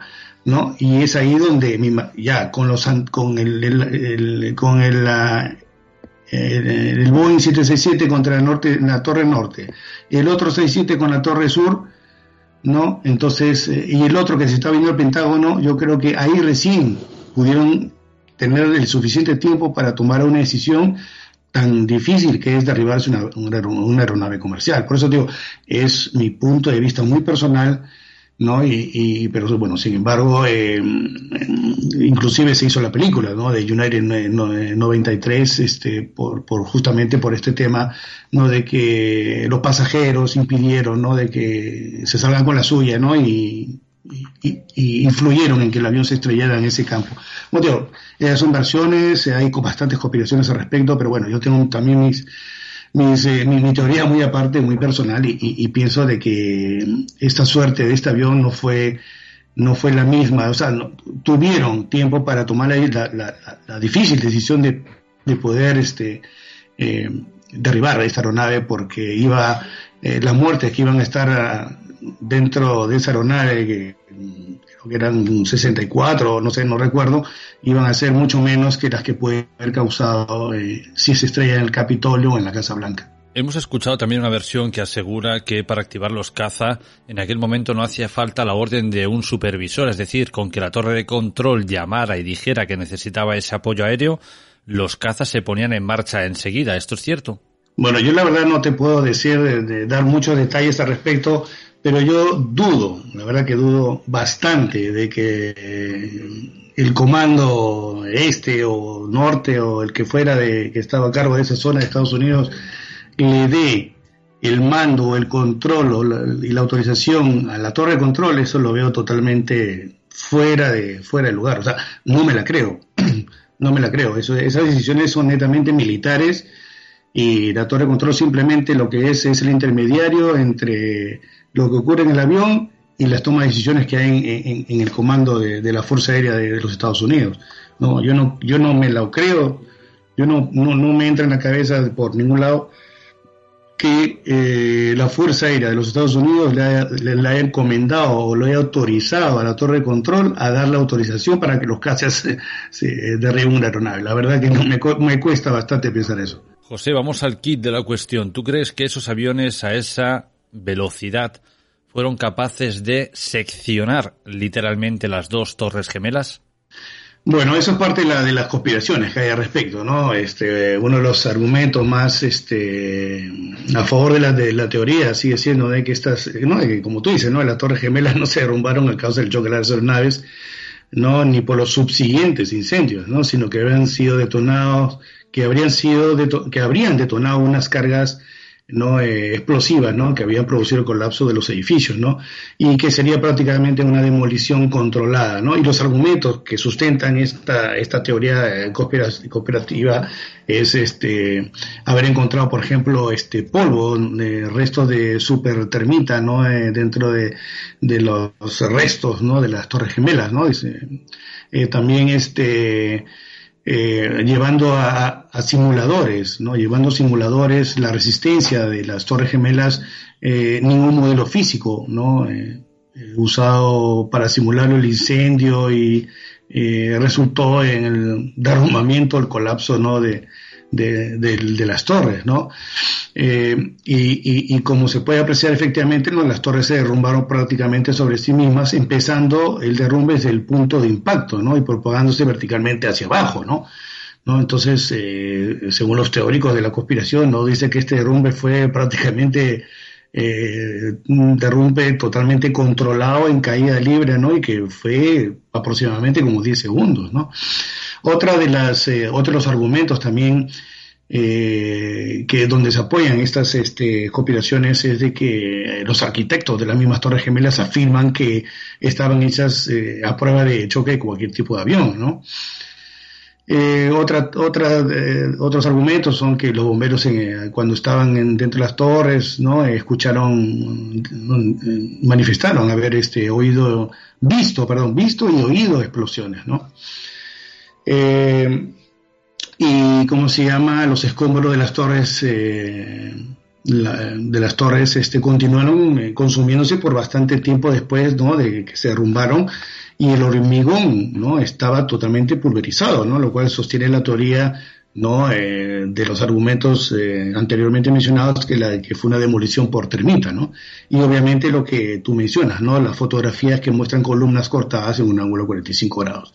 Entonces yo pienso que, o sea, muy aparte de, eh, si tú dejas esa, o sea, definitivamente las, las definitivamente las, las torres no pienso que hayan podido derrumbarse por eso, pero simplemente era un edificio que ya no iba a estar en condiciones de ser, eh, de ser habitable o de repente de, estar, de ser eh, reconstruido. Aparte, eh, si lo vamos a ver desde el punto de vista ya de, desde el punto de vista de los seguros, ¿no? Si tú lo haces, lo derrumbas, cobras el seguro y te haces un edificio nuevo, ¿no? Entonces, puede también haber algo por ahí al respecto, ¿no? De que simplemente fue una demolición controlada para poder, este, simplemente cobrar el seguro y ya está, ¿no? Porque había unas cuantas millonadas de, dólares ahí invertidas en esos seguros, en esos edificios.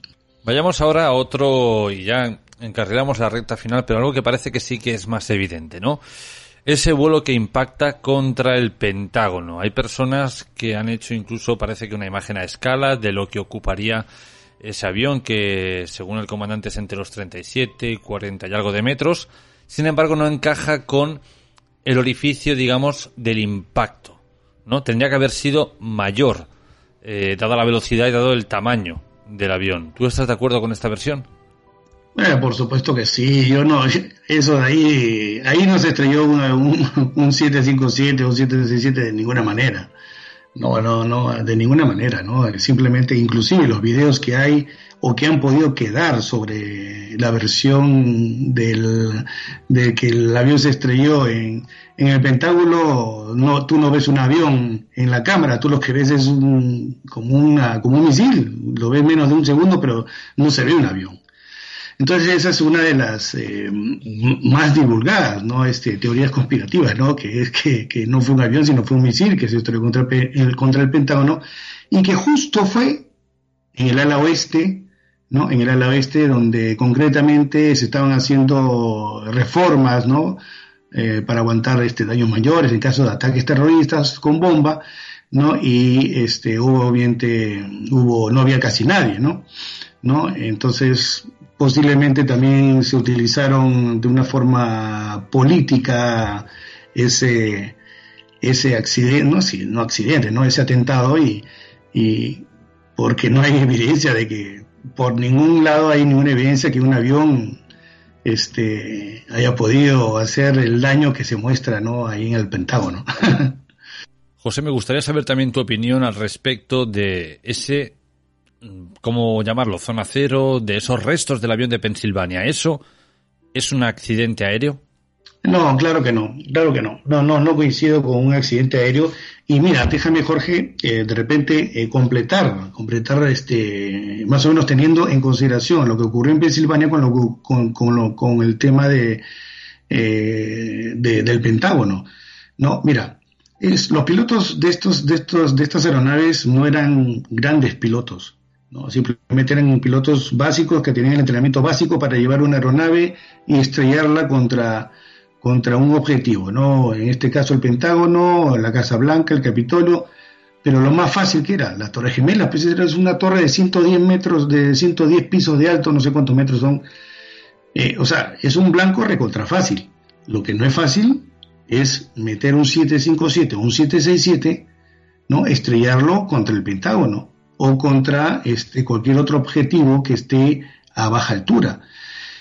Si uno ve el video, Eh, eh, haciendo un paréntesis ¿no? del tema del Pentágono, ¿no? si tú uno ve el video de, de, cómo supuestamente aparece el avión ¿no? y se estrella contra una la, la, eh, el ala oeste ¿no? del, del Pentágono, prácticamente es como que si consideramos que era un avión, ¿no? era un avión que estaba volando totalmente al, a, a 5 metros del suelo, ¿no? Directo hacia la pared de la ala oeste. Yo me pregunto, un piloto con 220 horas de vuelo y un entrenamiento escaso en el manejo de un 757 o un 767 va a estar en condiciones, ¿no? Eh, como, piloto de, hacer esa maniobra, la verdad que yo, la verdad que no, yo no, yo no me la creo, yo no me la creo lo más probable, si hubiera sido un avión el que se hubiera estrellado en el Pentágono, hubieran sucedido dos cosas.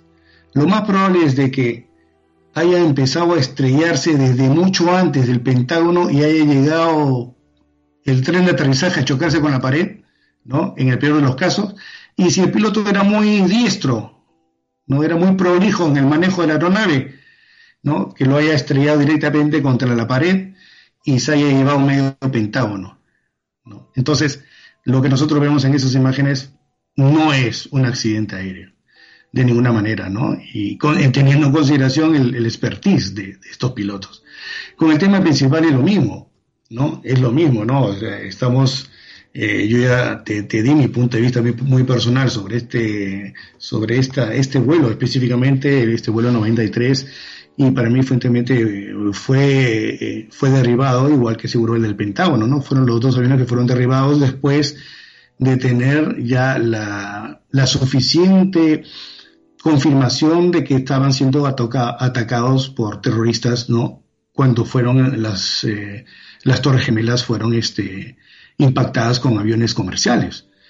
Entonces, no me queda duda de que simplemente la Fuerza Aérea tuvo que hacer lo suyo para evitar este, mayores pérdidas. Entonces, lo que vemos en Pensilvania, digamos que es un avión que ha derribado la Fuerza Aérea. Sí, esa es mi, esa es mi, mi, parte, eso es lo que yo también pienso como piloto y, y el tema del Pentágono eh, tampoco es un avión, o sea, es, es, un misil. Esos aviones supuestamente fueron secuestrados con cúters y cuchillos de plástico, pero José, a día de hoy, ¿sería posible secuestrar un avión con aquellos métodos? No, por supuesto que no, y aún, y aún así eh, no, no, te dan los, no te dan este cuchillo de plástico, ahora a la clase ejecutiva le dan este menaje, menaje de metal. Pero sin embargo, ¿no? A raíz de, de estos ataques terroristas del 11 de septiembre del año 2001, ¿no? El sector aéreo estadounidense, ¿no? Eh, específicamente fue el más afectado, ¿no? Y que tuvo que invertir más de 100 mil millones de dólares en adoptar, en, adoptar progresivamente nuevas medidas de seguridad en sus operaciones, ¿no?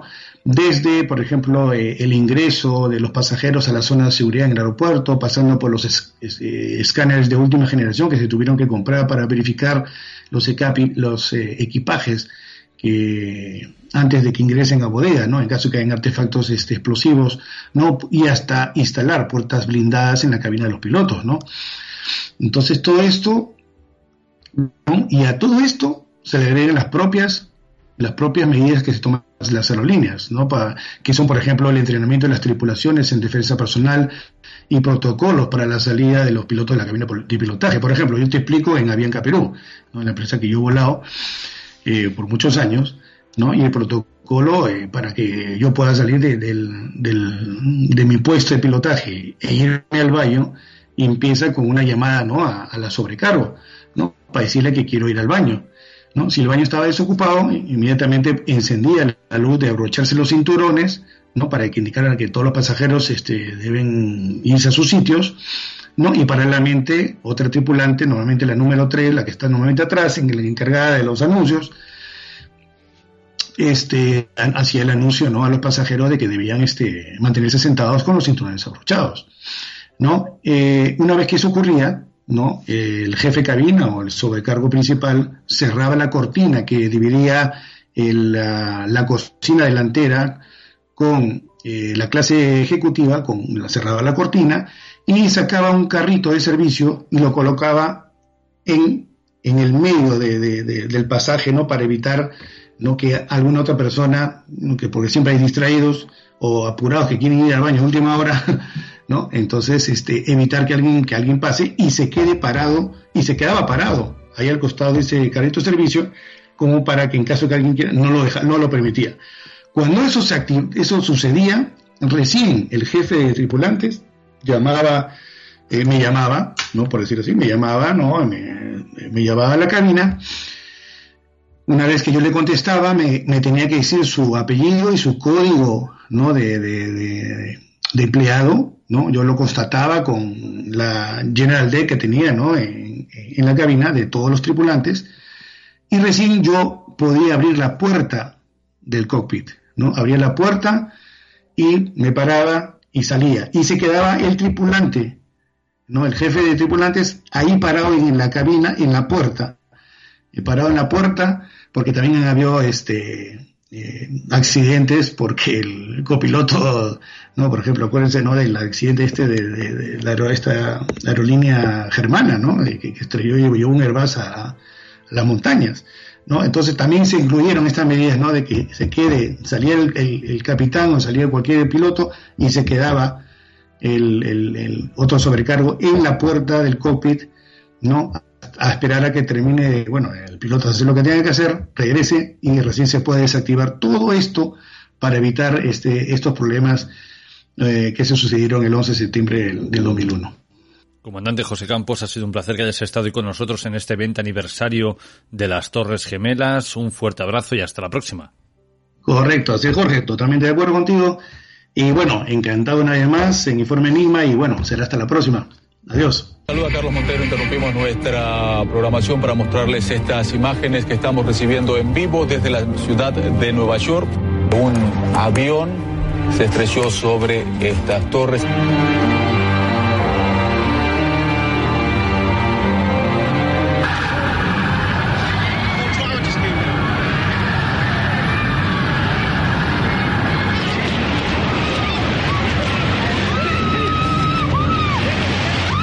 Bomb went off. Smoke, everything was flying.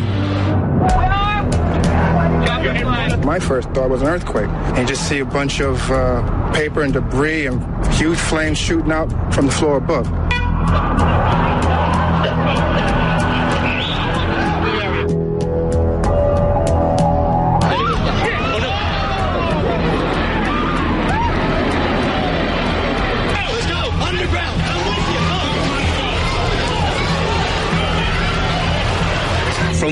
Was at, the window I was at, I could see the people diving out of the windows, falling down.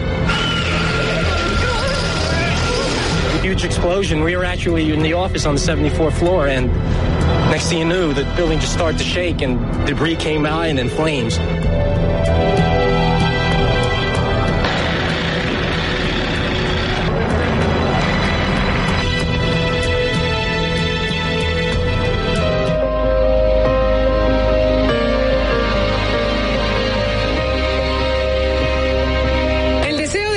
Justicia es un sentimiento que se ha apoderado de gran parte del país para vengar la más aterradora y agresiva provocación que los estadounidenses hayan vivido en su propio suelo.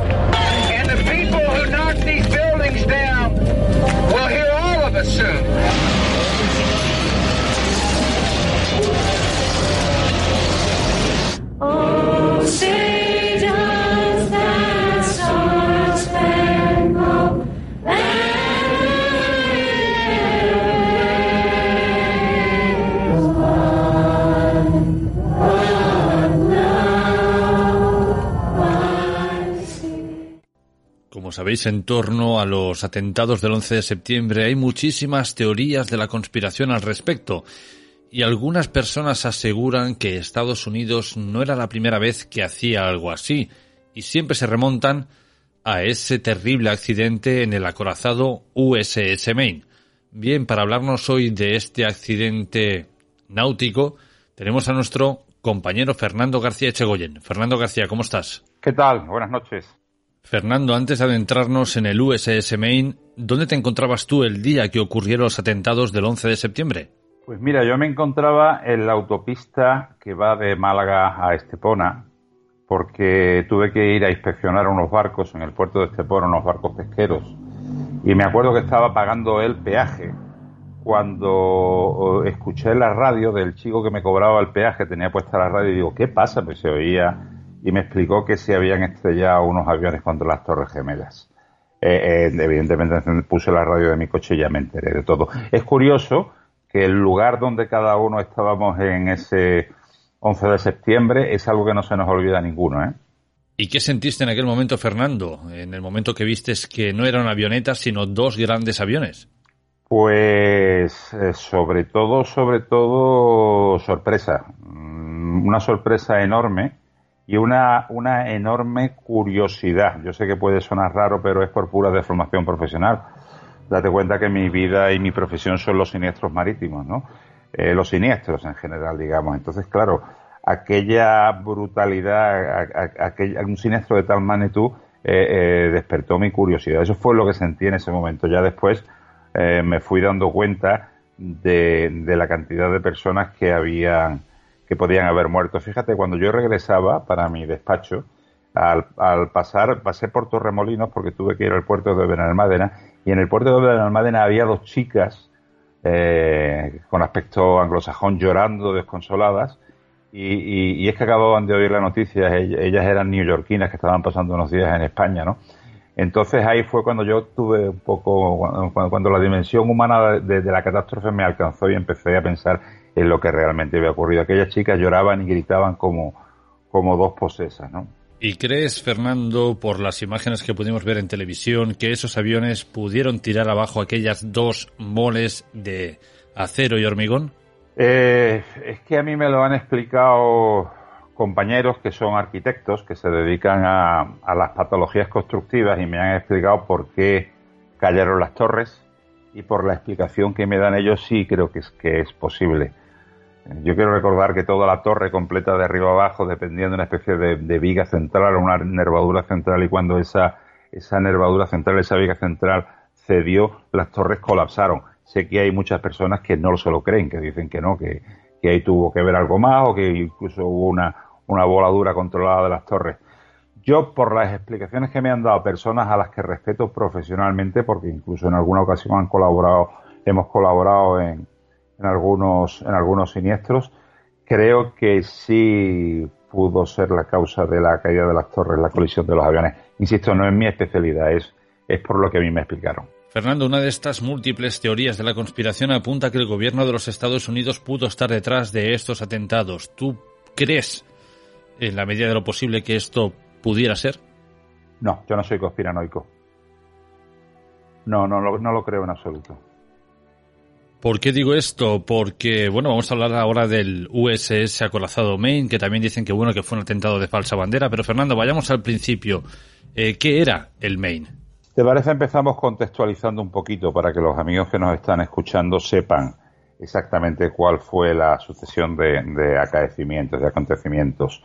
Eh, los insurgentes cubanos están luchando por su independencia, aunque Cuba era una provincia española, de facto una colonia, a pesar que la gente dice, no, era una provincia española, era una colonia, y España estaba en guerra con los insurgentes eh, cubanos, llevaba muchos años en guerra con, la insurgencia cubana. Eh, Estados Unidos, yo creo que vio en, Cuba eh, una fuente importante de riquezas y quería de alguna forma afirmar su presencia en la zona. Mandó al acorazado Maine al puerto de La Habana, eh, presuntamente en misión diplomática, eh, presuntamente para proteger, decían que era para proteger los intereses de los ciudadanos norteamericanos, empresarios norteamericanos que vivían en Cuba. Pero en realidad aquello fue un acto de fuerza. ¿eh? fue como decir, aquí estamos nosotros. El Maine era un acorazado de segunda clase. No era ninguna maravilla de barco, ¿eh? como se ha pretendido, como se ha pretendido hacernos creer. Era un, acorazado muy corrientito. De hecho, fíjate qué cosa más curiosa. Llevaba en servicio, si no mal recuerdo, solamente tres años, pero ya estaba obsoleto. Y estaba obsoleto porque la construcción duró nada menos que casi diez años. ¿eh? Entonces las técnicas de construcción naval, incluso el armamento, quedaron obsoletas. De todas maneras, era un buen barco de guerra, medía eh, prácticamente 100 metros de, eslora y desplazaba, desplaza, desplazaba quiero decir que pesaba, el desplazamiento es el peso de un barco. Desplazaba algo menos de 7.000 toneladas y estaba tripulado por 324 hombres. El, el Maine eh, fondeó en, la bahía de, La Habana y dentro del puerto y aquel 15 de febrero de 1898 en torno a las 10 eh, menos 20 de la noche, el Maine saltó por los aires. Se produjo una explosión tremenda, una explosión muy destructiva. El barco saltó por los aires y se hundió. Murieron pues prácticamente el 80% de, de, los tripulantes del barco, eh, porque la explosión se produjo en la zona, en la zona de proa. Eh, y la tripulación dormía a proa. Quienes más se salvaron fueron los oficiales que estaban en la, en la superestructura y en la zona de popa también. Eh, el barco se hundió, rápidamente las autoridades españolas se volcaron con los supervivientes, en fin, buscando víctimas, intentando ayudar a todo el mundo, pero ya al día siguiente de la explosión, en Estados Unidos empieza a surgir una voz, una voz, eh, un rumor alentado por varios periodistas, por Hearst, por Pulitzer, que llegan a publicar en primera página que España ha hecho mm, estallar al, al Maine. Eh, lógicamente se produce una situación diplomática muy tensa entre España y Estados Unidos. El gobernador de Cuba, que era el general don Ramón Blanco, intenta demostrar por, de todas las formas posibles que la explosión ha sido una explosión fortuita, que no ha habido ninguna intención por parte de, los españoles de, de volar el, el Maine.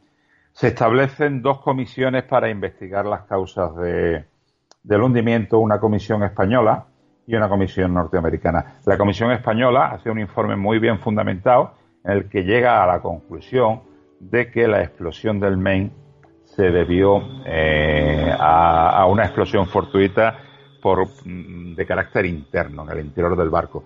Mientras que los norteamericanos sostenían que el Maine había explotado por efecto de una mina. Eh, ¿En qué se basaban? ¿En qué basaban ellos su, teoría de que eh, había sido una mina? Decían que había sido una mina colocada por debajo del barco, eh, no exactamente debajo de la quilla, pero casi, ¿no? Debajo del barco y en un costado, en la zona de proa donde estaban los pañoles de munición y donde estaban las carboneras, y que la quilla del barco, la zona de proa de la quilla del barco, la quilla del barco, para que lo entiendan nuestros amigos, es como la columna vertebral del barco, ¿verdad?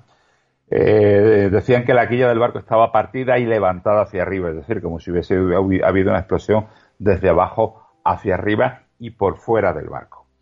Eh, en, realidad, te, voy a decir una cosa. Eh, en la Comisión norteamericana nunca pudo acusar, y de hecho no acusó a España de haber puesto la mina. En realidad nadie sabía quién había, quién había puesto esa mina. Y a pesar de, los comentarios de los periodistas, Estados Unidos nunca eh, consideró la explosión del Maine como un casus belli, como un inicio de una guerra, pero sí lo utilizó, lógicamente, para tensar las relaciones hasta que se produjo el estallido de la guerra entre Estados Unidos y España, eh, que conllevó la pérdida de, Cuba, de Filipinas y de, y de Puerto Rico. Hablamos de un acorazado y nos imaginamos estos grandes barcos de hoy en día, estas moles mega robustas, pero el Maine era así. No, era mucho más pequeño. Era un barco poderosamente armado, también poderosamente blindado. Hay que, hay que, hay que entender que estamos en el siglo XIX, estamos en 1898.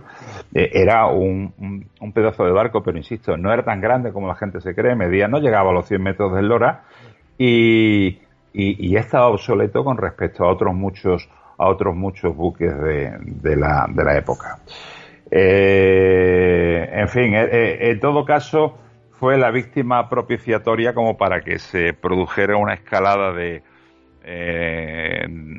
de, desencuentros entre España y Estados Unidos, que a los Estados Unidos lógicamente le interesaban mucho, para acabar finalmente en la guerra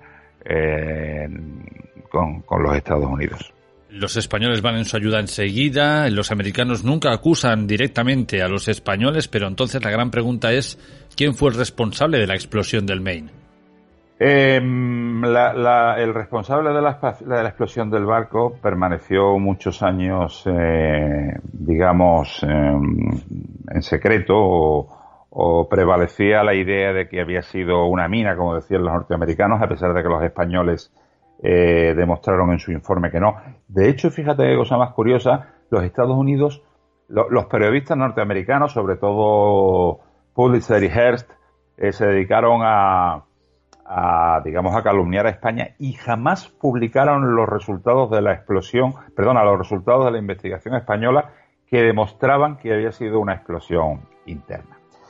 Eh, cuando, cuando ya, digamos, Cuba tiene la independencia plena, le solicita a los Estados Unidos que retiren los restos del Maine del puerto de La Habana porque allí no pintaban nada. Lógicamente era, era un obstáculo enorme allí eh, en medio del puerto.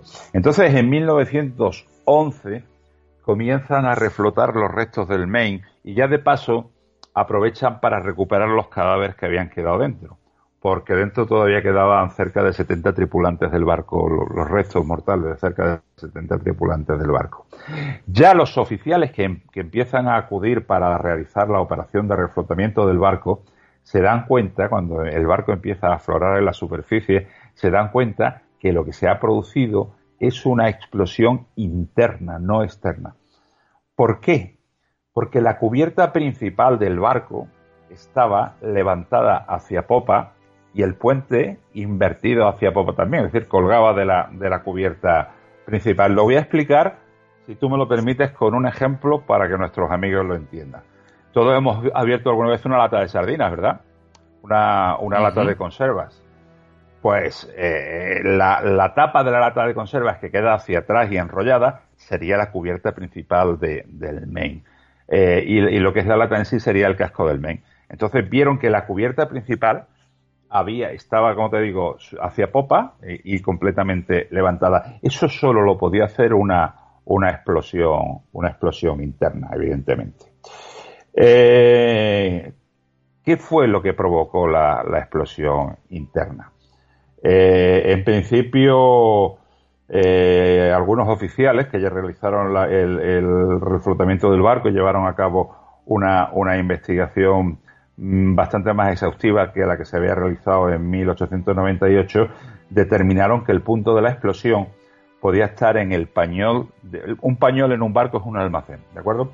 En el pañol donde estaban las municiones para los, cañones de 254 milímetros que llevaba el Maine a pro y a popa. Eh, allí había un producto que es el algodón pólvora, eh, un explosivo muy potente, y creen que se pudo producir una combustión espontánea de este algodón pólvora, que fue lo que produjo la, la explosión interna. Por otro lado, había otros técnicos que consideraban que lo que se había producido era una combustión interna del carbón del Maine. El Maine estaba quemando en ese viaje un carbón distinto al que, al que utilizaban habitualmente y algunos alegaban que pudiera ser que se hubiese producido una combustión espontánea por no haber sabido la tripulación manejar adecuadamente ese, ese carbón y que esa combustión se propagó al pañol de, de municiones. Sea como fuera, ya, como fuera, ya quedaba bastante claro que se había producido una explosión interna, que España no tuvo nada que ver y que, lo que, mm, eh, o sea, considerar eh, la, eh, teoría de, un ataque español era absolutamente, aparte de una infamia, era absolutamente falso. Incluso algunos de estos, fíjate, algunos de estos periodistas que tanto digamos, difamaron a España, en, privadamente decía que efectivamente eh, había que estar loco para pensar que España podía haber hundido al Maine. El hecho es que el barco en 1912 es sacado fuera del mismo año que el hundimiento del Titanic, es sacado fuera del puerto de La Habana y llevado a, una zona donde había mil metros de profundidad y fue, fue hundido allí, se le rindieron eh, honores militares. Hasta el año 1974, en el cual un prestigiosísimo almirante norteamericano, el almirante Rick Hover, decidió por su cuenta llevar, a llevar a cabo una investigación acerca de, lo que le podía haber ocurrido al Maine. Ten en cuenta que ya en la época cuando se reflotó el barco se habían tomado muchas fotos, se habían tomado muchas medidas, se había analizado todo y él tenía suficientes datos. Y basándose en su propia investigación, y basándose también en los datos que le proporcionaba una empresa externa que había contratado, llegó a la misma conclusión. El Maine había sido hundido por una explosión interna. Eh, hubo más investigaciones de tipo privada. Eh, varios canales de televisión llevaron investigaciones que todas apuntaban a lo mismo. El National Geographic realizó una investigación muy poco afortunada, en mi, en mi modesta opinión, eh, volvía a señalar el tema de la mina, que no podía demostrarse, pero que tampoco se podía descartar, ¿no? Cuando todos los grandes técnicos y todos los grandes profesionales que habían eh, los restos del Maine eh, aseguraban que había sido una explosión interna. Bien por el algodón pólvora, que había, fíjate, el algodón, el algodón pólvora había ocasionado en aquella, en aquella época la destrucción de siete u ocho acorazados más por, por explosiones, por combustiones espontáneas bien por efecto del calor que aportó el, eh, la, combustión espontánea del carbón. El hecho es que España no tuvo nada que ver. Eh, yo creo que el buen nombre de España ha quedado limpio y repito, nunca los, los, Estados Unidos, por lo menos desde un punto de vista oficial, aunque ahí hubo cosas muy feas, nunca acusaron directamente a los españoles de haber hundido el Maine. Eso forma parte más bien de, la prensa amarilla, que es como se le, como se le conoce este tipo de prensa de, de, aquella, de aquella época. Eh, decía yo hace poco en, un, en una entrevista que me hizo la televisión cubana con respecto a este tema que lo que más me gusta, hay, hay dos matices, dos cuestiones en, en este tema. Uno que me llena de, como español, me llena de orgullo y otro que me entristece mucho. Primero que ha quedado claro que España no, no hizo absolutamente nada de lo que se le imputó. El buen nombre de España, la historia nos pone a todos en nuestro sitio el, buen nombre de España quedó limpio, o sea, yo no veo a, ningún español cometiendo semejante atrocidad contra un barco eh, a traición, ¿no? Y luego hay otra consideración que me llena de, pena, que me produce una cierta pena, por eso es tan importante este programa. Y es que si tú le hablas a la gente joven y no tan joven acerca del Maine, el Maine, no saben nada, es que ni les suena, pero es que no solo no les suena el Maine, sino que no les suena ni la guerra eh, cubano-española, la, independencia de Cuba, la, guerra contra los insurgentes o la guerra eh, con Estados Unidos. Lo desconocen completamente, desconocen nuestra historia. Y como vulgarmente se dice, eh, los países que, que, olvidan su historia están condenados a repetirla. Luego, para, para los conspiranoicos, hay tal cantidad de teorías de la conspiración en el hundimiento del Maine que, nos podríamos tirar varias horas explicándolas. Hay quien dice que fueron los, los, insurgentes cubanos quienes hundieron el Maine para, para, digamos, obligar a Estados Unidos a entrar en guerra. Hay quien dice que fueron norteamericanos para, para efectivamente para lo mismo, eh, pagados por intereses financieros, porque una guerra tú sabes que para los empresarios siempre es un importantísimo eh, aporte de, beneficios y aparte Cuba era pues eh, una fuente de riquezas eh, que los Estados Unidos apetecían.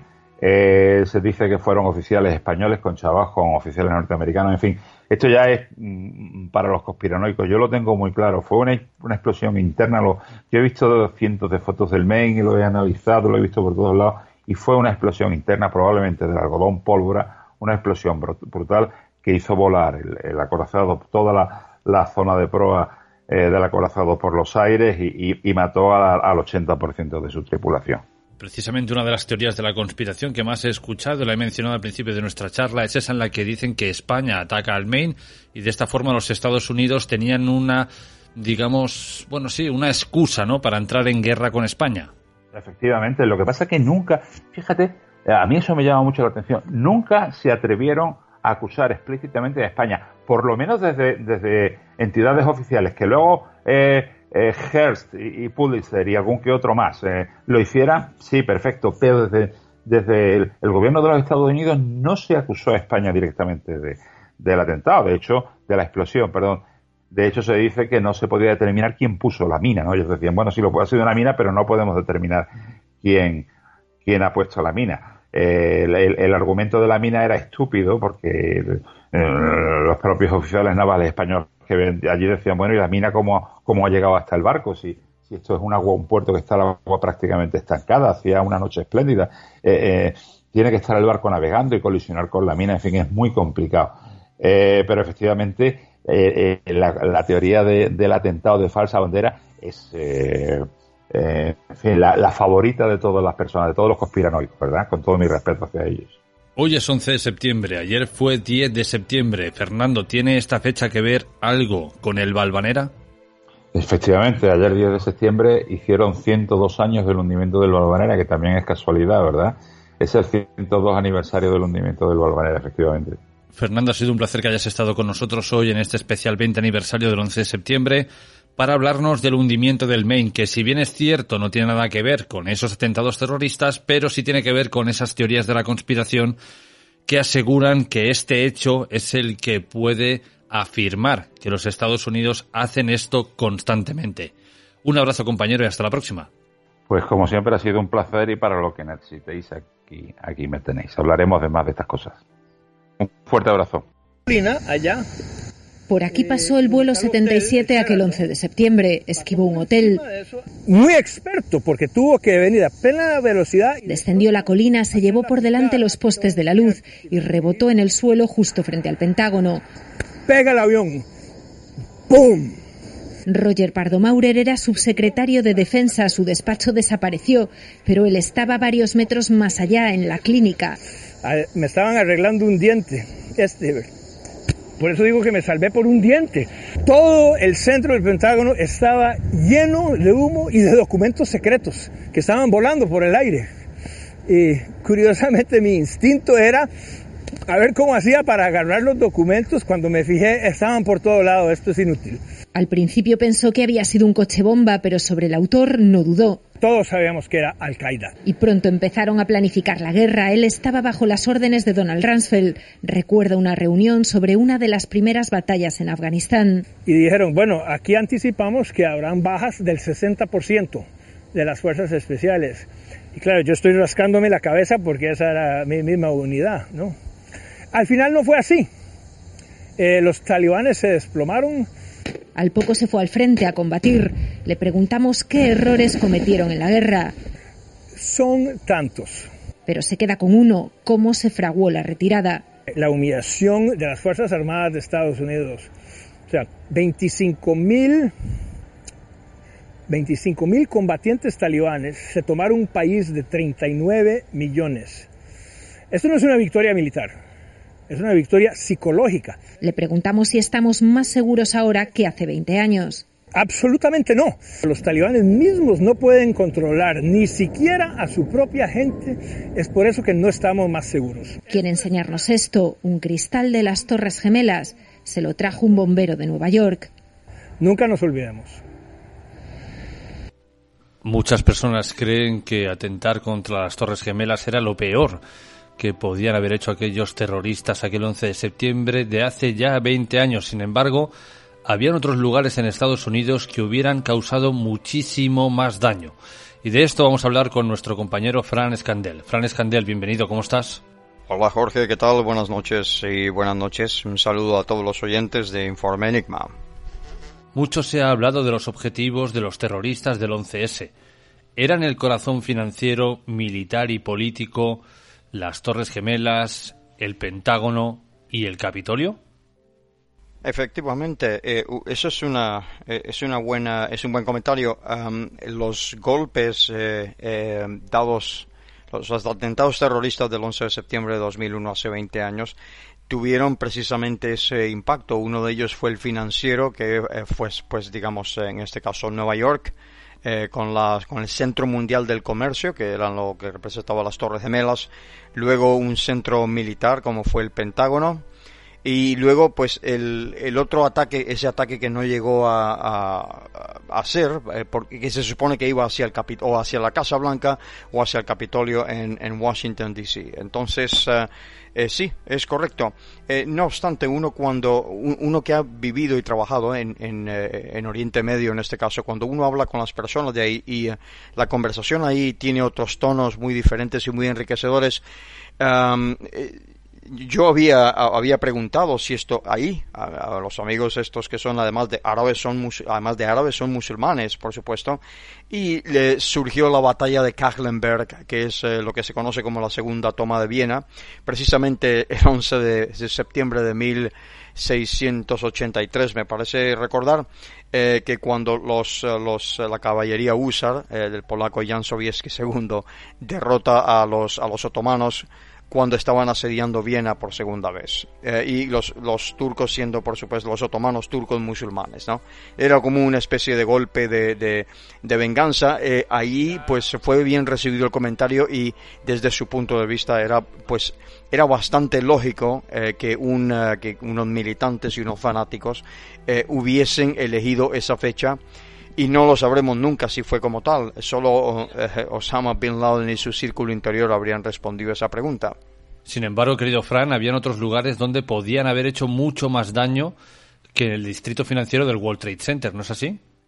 Sí, efectivamente, había otros, otros muchos lugares donde podían haber eh, eh, hecho muchísimo daño, incluso más daño del que hicieron, mucho, pero mucho más. Eh, en este caso, por ejemplo, las, eh, las centrales nucleares, ¿no? Eh, ese es un, es un buen ejemplo. En este caso, pues tampoco les costó mucho llegar a Nueva York. porque desde donde salieron, en este caso, y esto es por darle un dato a los, a los oyentes del, del programa, eh, eh, todo lo que, que, hicieron fue, eh, digamos que cuando iban entrando del estado de Nueva York hacia el estado de Pensilvania, todo lo que tenía que hacer era mirar hacia la izquierda y ver el río Hudson, eh, dar la vuelta hacia el sur directamente, seguir del curso del río Hudson hasta llegar a Nueva York. O sea, no era nada difícil. Pues bien, em, las centrales nucleares hubiesen sido objetivos. en mi, en mi en mi experiencia personal, eh, eso fue parte del motivo. Yo estaba muy lejos de ahí. Eh, estaba en, en, el sur de Florida en aquel momento, a, unos 40 kilómetros al sur de la ciudad de Miami, que es donde yo, yo vivía. Y pues yo tenía pues un, en ese sentido yo tenía un problema muy serio cerca, aunque ahí había también una base de la Fuerza Aérea que es Andrews. Pero bueno, igualmente si pudieron, la, cuestión, la, foto mental está en que, en que si golpearon o lo que haya golpeado, cuidado, lo que haya golpeado el, Pentágono en este caso, ¿ok? Si le dieron al Pentágono, que es eh, parte del, eh, digamos que el espacio aéreo de los más restringidos del mundo, eh, le podían dar perfectamente una central nuclear. ¿Qué habría pasado si hubieran estrellado uno de los aviones allí? Oh, hubiese sido un, absoluto desastre. Eh, incluso si hubiesen atacado la, la, base de la, de la, Fuerza Aérea, que entonces era Andrews, ahí en el sur de Florida, hubiese sido un, un auténtico desastre porque es lo que mantiene de alguna forma la seguridad eh, hacia el eh, hacia el área del, del Caribe, ¿no? Eh, especialmente, pues eh, Cuba es una es, está conformado por un gobierno que ha sido durante muchos años hostil a los estados a la seguridad de los Estados Unidos y entonces habría sido un problema, mm, pero muy muy serio, muy serio. No solamente ahí, y, también en el área de Nueva York, ya yendo otra vez hacia arriba, que es el, área más o menos del noreste de los Estados Unidos, que fue donde ocurrieron los ataques, eh, ahí hubiese, hubiese habido eh, un auténtico desastre porque la densidad de población es mucho más alta. Si nos vamos al otro lado del país, por ejemplo, del otro lado de los Estados Unidos, en aquel momento se pensó, bueno, si hubiesen atacado eh, una ciudad tan, tan compacta y tan, con una orografía tan particular como es San Francisco, que tiene ahí al Golden Gate, que es todo un símbolo también, un poco más al interior, si hubiesen atacado, por ejemplo, el, el eh, ¿cómo se llama? Los, las reservas acuíferas que son muy grandes en el estado de Nevada y Colorado. Es decir, eh, en un estado de incertidumbre que todo tuvo que ponerse en, modo, eh, en modo alerta, en este caso, y apuntar hacia el cielo o apuntar hacia el vecino, porque también tú eh, no, no, fue, eh, incluso hubo el problema de que se declaró un, un, lo que un estado de sitio, me parece que se le llama en España, en lo que a la noche, a partir del anochecer no se podía salir a la calle. Y si alguien salía a la calle, pues tenía corría peligro de que o la Guardia Nacional o la policía o un grupo de vecinos armados que estaban defendiendo sus comunidades, pues eh, podían enviarle al cielo vamos a decirlo de esa forma. En estos días hemos podido leer que el presidente Biden ha firmado un decreto para desclasificar los archivos del 11 de septiembre. ¿Crees que podremos encontrar algo nuevo en ellos? Eh, eh, sí, es, es, correcto, pero eh, esto hay que matizarlo porque es que se ha dicho, parece que se ha dicho aquí en la prensa eso, pero no es esa la, la noticia. La noticia es que el, el, presidente Joe Biden firmó una orden ejecutiva Okay, para, para, que el Departamento de Justicia, en este caso, y otras agencias gubernamentales revisaran los documentos relacionados con las investigaciones del 11 de septiembre conducidos por el FBI para que fuesen potencialmente desclasificadas. Cuidado, potencialmente desclasificadas. No es que se vaya a desclasificar como, como tal. Eh, es decir, que pasen un análisis de qué se puede decir y qué no se puede decir el problema aquí, el, gran problema que, tiene el gobierno de los Estados Unidos desde hace ya 20 años es el siguiente. Es la conexión saudí. Eh, eh, es decir, cuando, cuando digo saudí, no estoy hablando del gobierno o, de la monarquía de Arabia Saudita. Eh, quienes no conozcan Arabia Saudita tienen que entender que esto es una monarquía absoluta, básicamente, que tiene mil príncipes, eh, porque cada, pues ahí tienen los, eh, los, señores estos tienen harems y, tienen muchas esposas y por lo tanto tienen muchos, muchos, muchos hijos. Entonces, eh, si alguno va alguna vez a, Oriente Medio, no hay que asustarse. ni tiene que impresionarse porque alguien se llame príncipe tal y tal y tal, etcétera.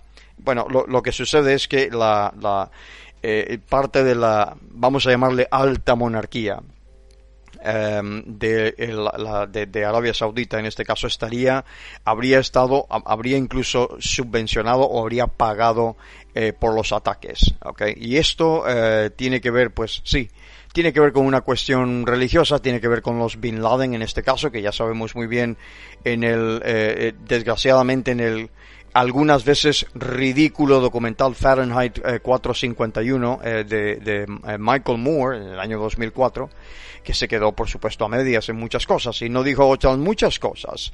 Um, eh, eh, había una conexión saudí que la sigue habiendo, no obstante hay un cambio o ha habido un cambio de paradigma estos años en la, en la monarquía saudí. El, el, príncipe heredero en este caso pues es una, es una persona bastante diferente de su, de su padre. Uh, que era mucho más de la línea dura, este es más una línea más, uh, digamos que más liberal, por, vamos a decir liberal, ¿no?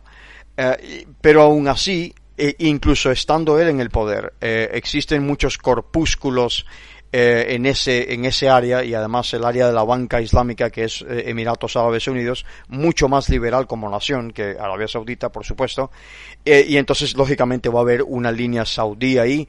Y habrá otras muchas preguntas. A mí la, la, la, conexión saudí ya es conocido, a mí la pregunta que, que más me interesa porque es que me tocó muy de cerca y no hace falta entrar en detalles al respecto, pero me tocó muy de cerca es es porque no fuimos a Afganistán con todos los, eh, como dicen en la calle, eh, eh, eh, con los tanques, echando los tanques a la calle. Si sabíamos que Bin Laden estaba escondiéndose en algún lugar entre la artificial frontera entre Pakistán y Afganistán, especialmente en territorio Pashtun, de la, de la etnia Pashtun, ¿por qué no fuimos ahí con todos los tanques directamente a pillarlo? Y nos, pues, eh, decidimos distraernos con Irak, en este caso, que pues sí teniendo armas de destrucción masivas, porque se las dimos nosotros, nosotros los eh, estadounidenses se las dimos a Saddam Hussein para que defendiera al régimen saudí precisamente de la, del, del, eh, de, del arrollador eh, eh, compromiso de, de Irán para extender y para venir a tomar los sitios santos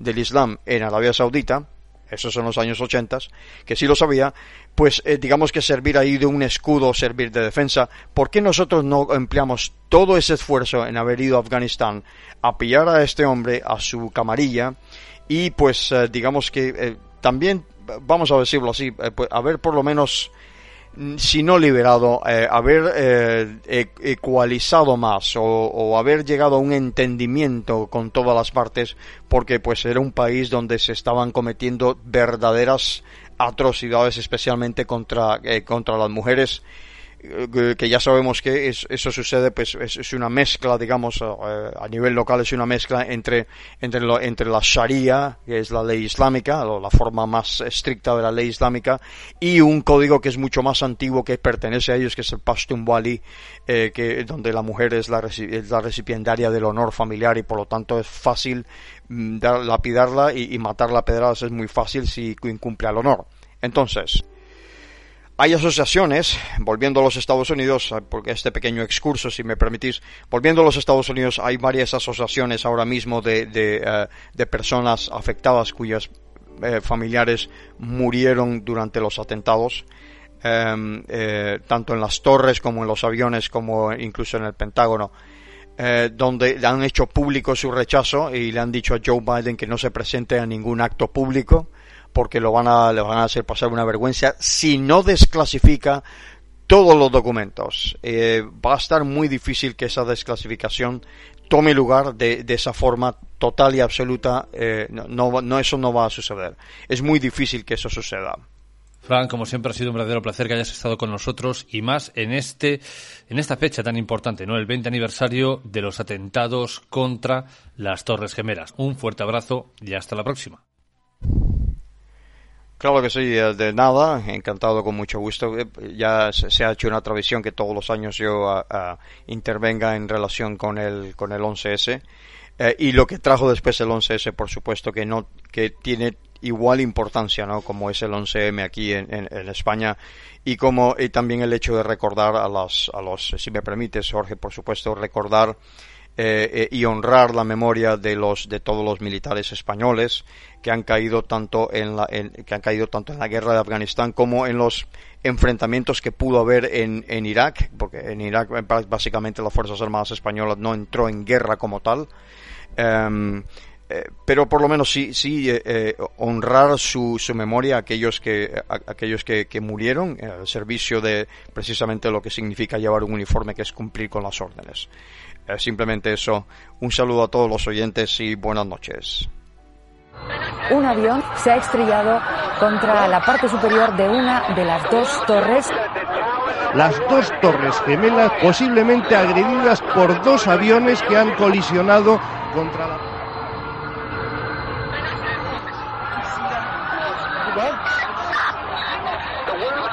Estamos, estamos ofreciéndoles en directo el momento en el que el segundo avión choca contra la segunda de las torres que se ha visto afectada por ese enorme incendio causado por la explosión. Era muy curioso porque no sabíamos de dónde salían aquellas imágenes.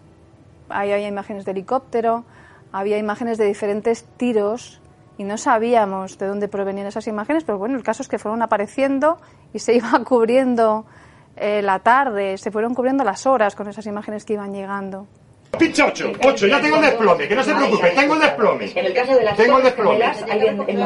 Tengo, pero mira, Nueva York, otro. Mira, mira, mira, mira, mira, mira, mira, mira, mira, mira, mira, mira, mira, mira. En el caso de las torres gemelas se da prácticamente por seguro que La imagen de la- del avión chocando contra la primera torre y después el segundo avión contra la segunda torre, pues era tan impresionante, era tan impactante que había que enseñarla permanentemente. Entonces era una y otra vez, pide las imágenes, pide las imágenes, vamos a repetir, y el desplome, ¿dónde está el desplome? Finca del desplome, ¿dónde está? Avisarnos en cuanto llegue el desplome.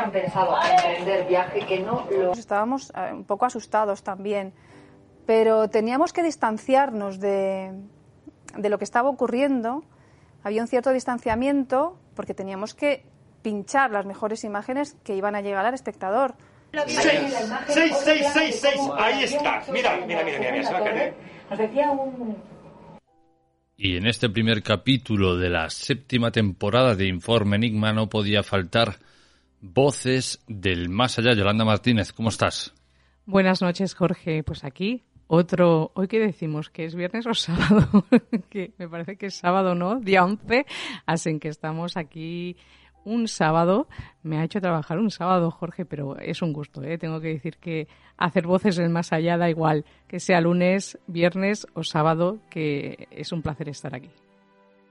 Sábado 11 de septiembre, el 20 aniversario de los terribles atentados contra las Torres Gemelas del Distrito Financiero del World Trade Center. Yolanda, ¿qué recuerdas de aquel día?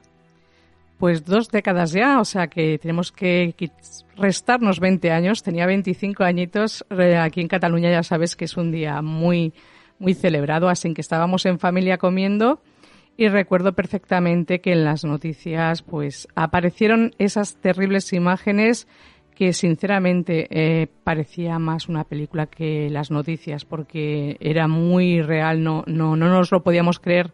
Realmente estábamos todos en shock, eh, nos preguntábamos qué estábamos viendo, qué era eso y fue, la verdad es que marcó mucho ese 11 de septiembre de hace dos décadas, mm, marcó bastante y marcó una diferencia ya. ¿eh? A partir de ahí, el 11 de septiembre aquí sigue siendo la Día de Cataluña y siempre lo será, pero con ese recuerdo que difícilmente se puede olvidar y, sacárselo uno de la cabeza.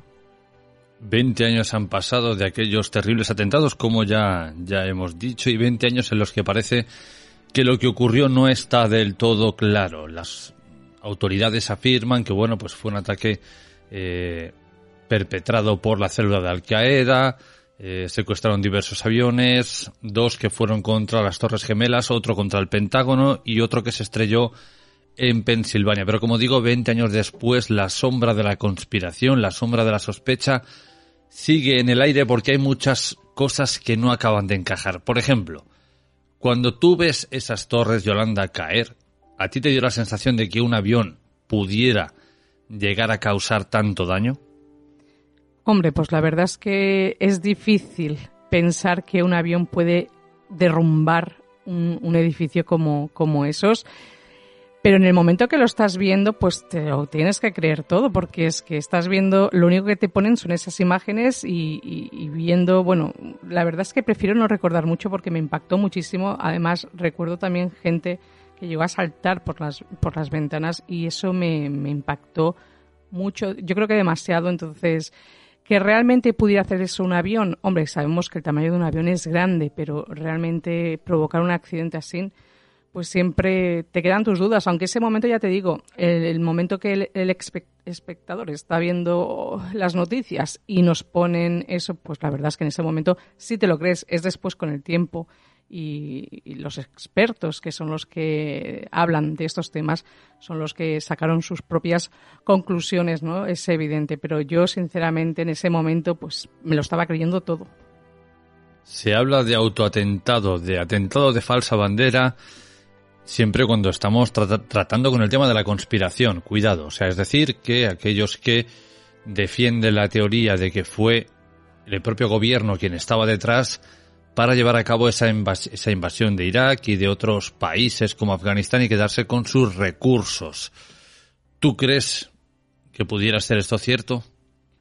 Mira, Jorge, es mi opinión personal y a mí eh, en estos casos no me, no me gusta muchísimo. Nada, nada, por decirte que no me gusta nada ni opinar ni, ni pensar, pero está claro que aquí la historia, eh, saber la verdad será siempre muy difícil aunque a veces si atamos un poquito las cosas o atamos los cabos, pues veremos que aquí detrás hay mucha, mucha cosa que, no, que nunca se ha contado realmente la verdad y tal vez te vayas de este mundo sin saber lo que realmente pasó eh, detrás del 11S. Está claro que aquí conspiración, llámale como quieras, es una opinión mía personal que está claro que, bueno, como, como muchos que, llevamos 20 años preguntándonos qué, había realmente detrás de toda aquella historia.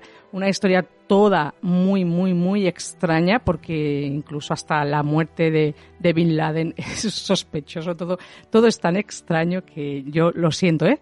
Mi opinión personal, como digo, eh, no me creo nada.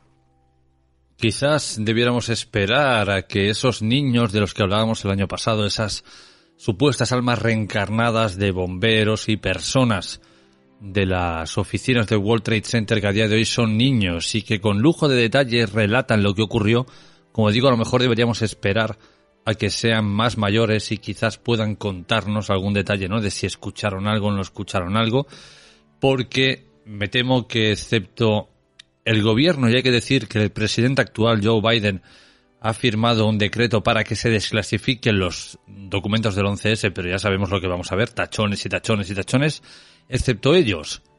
Y alguien que esté vivo. Y estos niños, poca más información se puede aportar a lo que ocurrió aquel 11 de septiembre del año 2001.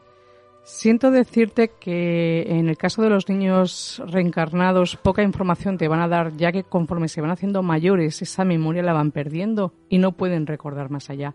Esto lo sé por varios casos de reencarnaciones donde los niños delatan, o sea, pueden describir perfectamente su vida anterior, dar detalles, pero conforme se van haciendo mayor van perdiendo esa memoria y lo sienten mucho porque hay veces que familiares han juntado con estas personas, haber delatado detalles exactos de que podían ser sus familiares reencarnados, pero cuando se hacen mayor pierden, eh, lo pierden todo. Así que será difícil que por ahí podamos eh, tener alguna respuesta. Es muy difícil.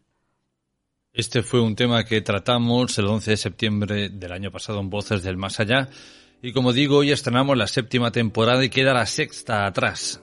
Yolanda, ¿con qué momentos te quedas de, de ese Voces del Más Allá, de, de, no voy a decir del año pasado, pero sí de esta temporada pasada. Y no vale decir lo típico, no, yo es que me quedo con todo.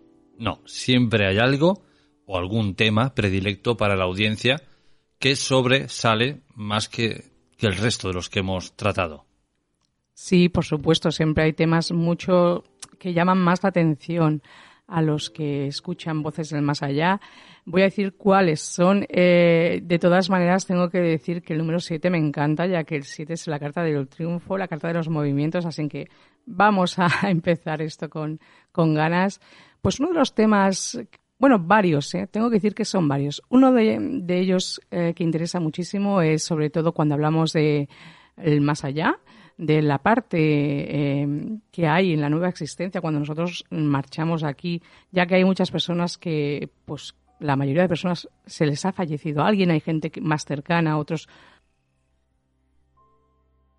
pues como decíamos, hay personas que han fallecido, familiares mucho más cercanos, otros amistades y, todo el mundo tiene a alguien allí en, en, nuestro hogar, como digo yo. Así que ese tema ha interesado mucho. El tema de la espiritualidad es uno de los temas que ha llamado mucho la atención. También ha llamado muchísimo la atención, por ejemplo, la parálisis del sueño, ya que hay personas que la han sufrido muchísimo y me han escrito mucho por este tema, que han estado muy interesados. Lo que pasa que luego, recordar, nosotros eh, como voces del más allá tenéis que entender que hablamos de la otra parte, no solo de la parte científica, ya que eso para eso están los médicos. Entonces sí que intentamos dar un poquito de detalles eh, qué es lo que ocurre con la parálisis del sueño, pero luego hablamos siempre de, de, la otra parte, como en la película de Slumber. La parte científica se lo dejamos a los médicos, nosotros tratamos más como la película que siempre nombramos, que es un poquito más de terror. ¿Y qué ocurre a muchas personas? ¿Qué pasa? Que se ponen tan nerviosas que viven experiencias muy cercanas a situaciones muy demoníacas.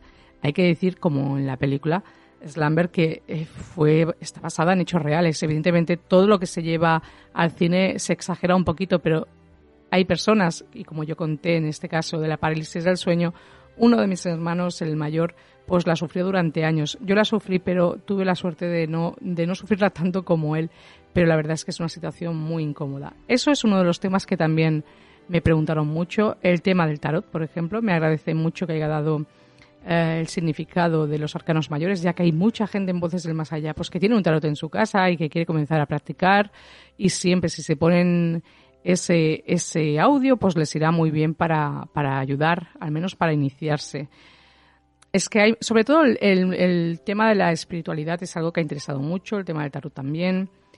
La parálisis, no sé, es que las casas encantadas, por ejemplo, ya hay mucha gente que escucha voces del más allá, que aunque se le ponga la piel de gallina, pero el mundo de las psicofonías es algo que el que escucha este programa está claro que el mundo de las psicofonías nos, nos apasiona porque forma parte de, de, esta existencia terrenal que luego nosotros podemos uh, pues eh, saber ¿no? que hay al otro en el otro lugar pues hay alguien ahí eh, que nos está contestando sin que podamos verlo ¿no?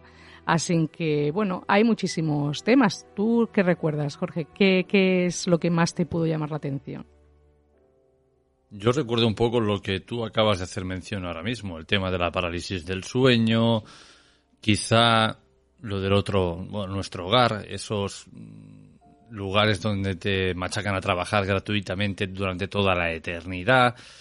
Sin duda el tema de las psicofonías, a ver, en general sí que todo interesa, pero hay cosas que quizá las personas llaman más atención o, menos. Me he olvidado también de nombrar la ley de la atracción, que el otro día fue la ley de la espiritualidad de la atracción que ese es uno de los temas que también han gustado muchísimo. Tengo que decir que hay personas que no lo conocían, lo han puesto en práctica y les ha funcionado. ¿eh? Mm, bueno, mm, no me den a mí las gracias, les doy yo las gracias por, por hacer caso, por escuchar y por todas esas personas, pues como me escriben desde México, me escriben por cualquier parte de España, desde Bilbao, desde Madrid, Barcelona, eh, por aquí en Playa de Aro, está claro, ¿eh? aquí que no falten, que nos escuchan, eso lo tenemos muy claro, pero cuando te escribe gente de fuera, pues la verdad es que hace muchísima ilusión. Y son temas que pues interesan mucho. Recordad, yo tengo Instagram, que por aquí os podéis comunicar conmigo. Si también en esta séptima temporada queréis que toquemos algún tema más, pues también me lo podéis decir. Tengo que contar que cuando eh, mm, tuvimos un programa que hablamos de las personas que tenían un don y no lo habían desarrollado. Personas me escribieron un poco asustadas porque eh, tenían miedo de que ellos sabían que tenían algo y que pero no se veían capacitados para hacerlo. Y como comenté aquel caso de la señora que era una medium y luego incluso llegó a levitar, no sé si te acuerdas Jorge de, aquel caso, pues entonces eh, me escribían un poco asustados, no os asustéis, esto no tendría por qué funcionar así, si sois personas que os gusta este mundo, si no encontráis que os sentís a gusto haciendo una cosa, ya encontraréis otra. Tampoco digo que os neguéis si habéis venido aquí y aceptasteis eh, este camino, pues adelante. Mira, yo anoche fue curioso, ¿eh? porque ya he empezado mi vida, como digo yo, loca, por la mañana consulta, por la tarde mi trabajo, por la noche cuando llegué seguía teniendo consulta y terminé tan saturada que, que, al final tengo una fotografía allí de Jesús y le dije, para la próxima vida quiero ser camarera, camarera. porque yo sé que es un trabajo muy sacrificado, pero es que es necesario, es que hay personas ahí que nos necesitan, entonces no nos neguemos. Entonces tampoco quiero asustar a nadie cuando conté el caso de aquella señora. Más asustada estuve yo cuando alguien se me sentó a mi consulta y me dijo que alguien levitaba o que estaba empotada en una cama. Entonces cuando yo pensé, digo, madre mía, que voy a tener que llamar al padre Manuel Acuña y no, no hizo, no hizo falta, no era necesario. Simplemente era una señora con un don muy grande, era una medium muy buena, pero no quiso. Ella dijo desde joven, cuando comenzó a ver esos espíritus que le daban mensajes, ella dijo que se iba a negar, que no lo iba a hacer. Entonces, pues comenzó a ocurrirle esto. Se le puso, yo creo que fue un poco en contra, pero en ningún momento yo vi en el tarot que esa mujer estuviera poseída, ni mucho menos.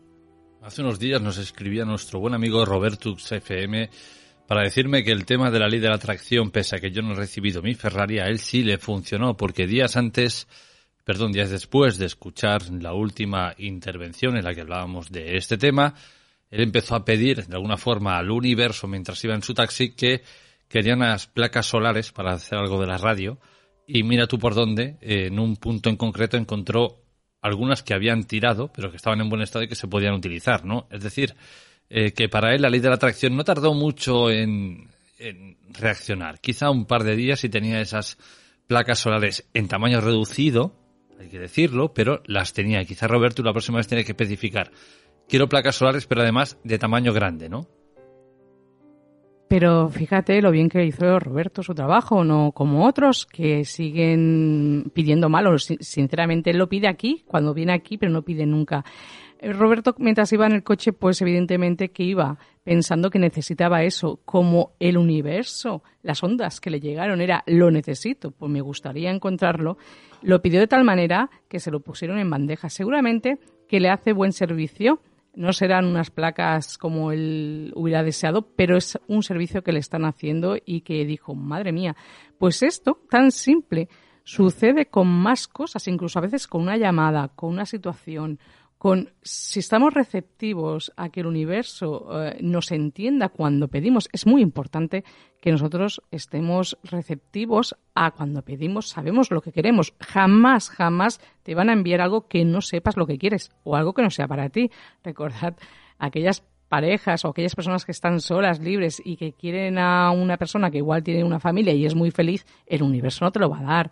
Evidentemente el universo no actúa sin Luego el tema del karma también es algo que pues eh, gusta mucho, aunque hay mucha gente que me dice, pero es que eso no llega nunca. Mirad, esto es muy sencillo. El karma no es malo. El karma no es algo malo. Es simplemente que cada reacción, cada acción tiene su reacción. Si tú mandas al universo algo positivo, el universo te traerá algo positivo. Pero todas las personas aquellas que trabajan desde la oscuridad, desde la maldad, desde la magia negra, para que pierdas un trabajo, para que hagas cualquier cosa, que te vaya mal en una relación, que estés solo, que todo lo que es oscuridad. Eh, recordad, en el mundo espiritual no hay nada gratuito, nada.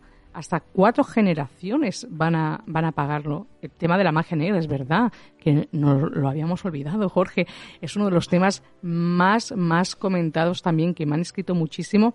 Y, y gracias, mira, esto me hace mucha gracia, porque el tema del bolón cuando hay gente que me explica muchas cosas sobre, sobre bueno, lo que le ha ocurrido, sus desgracias, y el tema del velón ese no creo que me pueda ayudar. Digo, a ver, no podemos nunca mm, infravalorar las cosas sin antes probarlas. Cuando yo recomiendo algo es porque yo antes lo he probado y estoy diciendo, estamos hablando de hace muchos años que lo probé y por eso lo recomiendo. No vas a perder nada, bueno, 16 euros me parece que vale, pero eso es lo máximo que puedes perder, pero realmente funciona, si lo haces correctamente, funciona. Entonces, eso es uno de los temas que también que nos habíamos ah, olvidado, lo de las estafas, estafas eh, con gente que, que dice hacer limpiezas. Es lo que os he dicho, jamás, jamás una persona que se dedica al mundo del tarot y te diga que te va a cobrar 400 o 500 euros por hacerte una limpieza porque está viendo que te está haciendo un, trabajo de magia negra, te tiene que costar eso. El que te quiere ayudar realmente eso no te va a costar nada. Porque un agua y un no sé qué se van a buscar unas piedras a un río, no vale ese dinero. ¿Vale? Entonces. Eh... Por 400 o 500 euros mínimo que te limpien los platos, los cristales y el suelo ya de paso. claro, es lo que le dije yo una vez. Hubo un caso en el que alguien me comentó que quería venir a casa, quería buscar unas piedras de un río, traérmelas a casa, limpiarme la casa. Digo, bueno, por ese precio que te haga una limpieza pero general, ¿no? De cristales, que te lave las cortinas, las lámparas, porque entonces sí que pagaría y, lo haría con mucho gusto. Pero no, por favor, eso son estafas. Y además, las estafas no acaban ahí. Las estafas, eh, recordad, eh, una vez que te sacan 400 o 500 euros, te vienen diciendo que esa limpieza no ha llegado a, a, buen puerto, que eh, aún sigue viendo cosas y que hay que hacer otra. Y así hasta que, hasta que te das cuenta que todo es una estafa. Han habido muchas. ¿Qué pasa? En la entrevista de Cosmopolitan que me hicieron me llegó a preguntar la, la entrevistadora si eh, estos casos se denunciaban. Evidentemente no se denuncian. ¿Cómo vas a ir tú a la policía a decir que has pagado para que hagan un amarre o para que esa persona se enamore de ti o para que esa persona vuelva contigo? Tú le vas a decir eso a un policía, te va a mirar y te va a decir, mm, date la vuelta y vete. Eh, la gente pasa vergüenza, entonces no se suele denunciar. Al menos en los casos que yo desconozco. Yo sé que tú tienes un caso que sí, que llegaron a juicio y todo, pero porque estábamos hablando de unas cifras brutales. Unas cifras brutales y además eh, la persona denunciante perdió el juicio porque a esta persona que se le contrató cobró 20 o 30 mil euros por hacerle un ritual de una limpieza. Esta persona cayó en la trampa, aceptó, pagó y luego, evidentemente, porque esto no funciona nunca, pues denunció.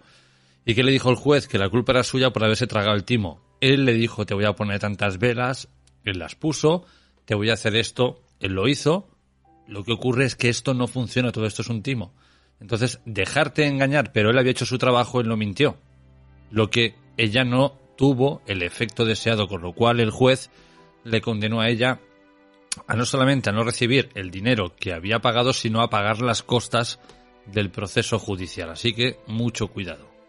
Pues sí, mucho cuidado. El año pasado la verdad es que nos, bueno, la sexta temporada ya podemos decir, nos, no nos cansamos de decir sobre todo que tuvierais mucho cuidado con el tema de las estafas. Yo sé que a día de hoy hay mucha gente que pobre aún está cayendo, pero ojalá lleguen a escuchar algún día a través de Evox o de alguna otra plataforma, que sé que hay muchas plataformas que se escucha Informe Enigma y Voces del Más Allá. Y estéis atentos. De verdad, no hay, no hay una limpieza que alguien te pueda hacer para que alguien regrese contigo. Si esa persona no está contigo es por algo y el que te soltó también es por algo. Recordad, las almas kármicas, almas gemelas también interesaron muchísimo. Eh, se han hecho ya dos, dos partes de relaciones almas gemelas y almas kármicas. Eh, aquello que hablábamos de las almas kármicas, ¿no? Cuando el universo, tú le dices al universo, sí, sí, ya estoy preparado, ya he soltado esta persona, y el universo te dice, vale, vale, pues vamos a ver si es cierto. Y recibes una llamada de esa persona y te pones medio tonto diciendo, ya me ha escrito. Entonces el universo te dice, ves cómo no estabas preparado para soltar el pasado eh, fueron, bueno, pequeñas cosas que, que también gustaron muchísimo. Evidentemente, los temas de, del amor a todo el mundo interesa, ya que tenemos este tema un poco patas para arriba, tema sentimental. Tengo que decir que en el mundo del tarot es una de las cosas que más detesto y tal vez de las que más se preguntan, evidentemente. Por suerte, tengo un poquito de todo. No es solo amor, hay mucha gente que le interesa el trabajo, temas de juicios, ya sabéis que el mundo del tarot es amplio, gente que viene a preguntar por, por respuestas del pasado porque le ocurrieron cosas y no entendían y jamás nadie les dio una respuesta. Pues hay en consultas pues que se les da respuestas a esas preguntas del pasado porque necesitan cerrar a veces capítulos de su vida, pero como nadie les ha dado esa explicación, pues necesitan muchas veces escucharlo o pues al menos orientarlos, ¿no? para eso estamos. Pues no sé, un poquito, hemos hecho un megamix aquí de, de todo. Yo creo que todo fue un poquito interesante.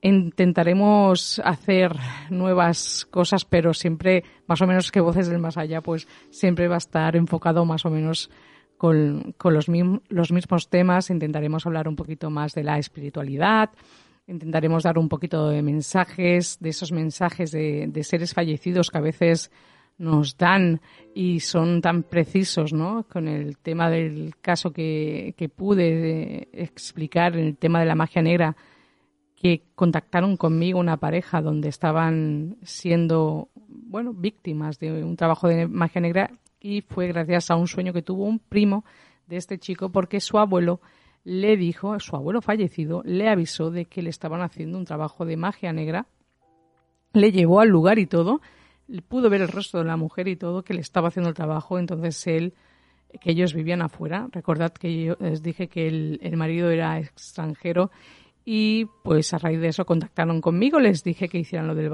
velón y bueno, eh, de momento parece que todo va bastante bien.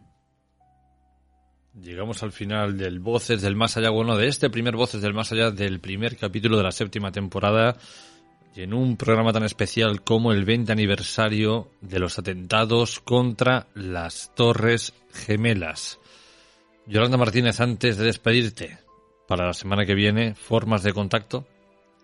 Pues recordad, tengo mi Instagram, Yolanda Martínez, 544. Tengo que decir que estoy encantada de recibir vuestras solicitudes, de atenderos, pero tengo que decir que si no os importa, pues que vengan con nombre, apellido, si puede ser una foto de vosotros, y si no es foto de vosotros, al menos ver que es, es una cuenta, pues que no hay que no es una cuenta falsa, ya que me están llegando varias cuentas falsas y lo único que hacen a veces es molestar. Así que si sospecho de cuentas falsas, pues no entrarán. El, Instagram lo tengo muy privatizado para temas de, de las consultas de Oshosen, ya lo sabéis, que cada semana hago un vídeo para las energías para que os podáis mirar el tema de la radio. Entonces, si van a venir a incordiar, pues siento mucho decir que, que los perfiles falsos no, no van a ser aceptados pero todos los demás que escuchéis Voces del Más Allá estáis, tenéis a vuestra disposición los vídeos de, de Osho cada semana y también pues ya sabéis, por Facebook también podéis encontrar y para los que queráis alguna consulta pues me podéis escribir por WhatsApp al 647-552-954. Yolanda Martínez, hasta la semana que viene. Hasta la semana que viene. Y hasta aquí, queridos amigos, llega el primer capítulo de la séptima temporada. Como siempre ha sido un placer haber estado con todos vosotros y nos escuchamos dentro de siete días.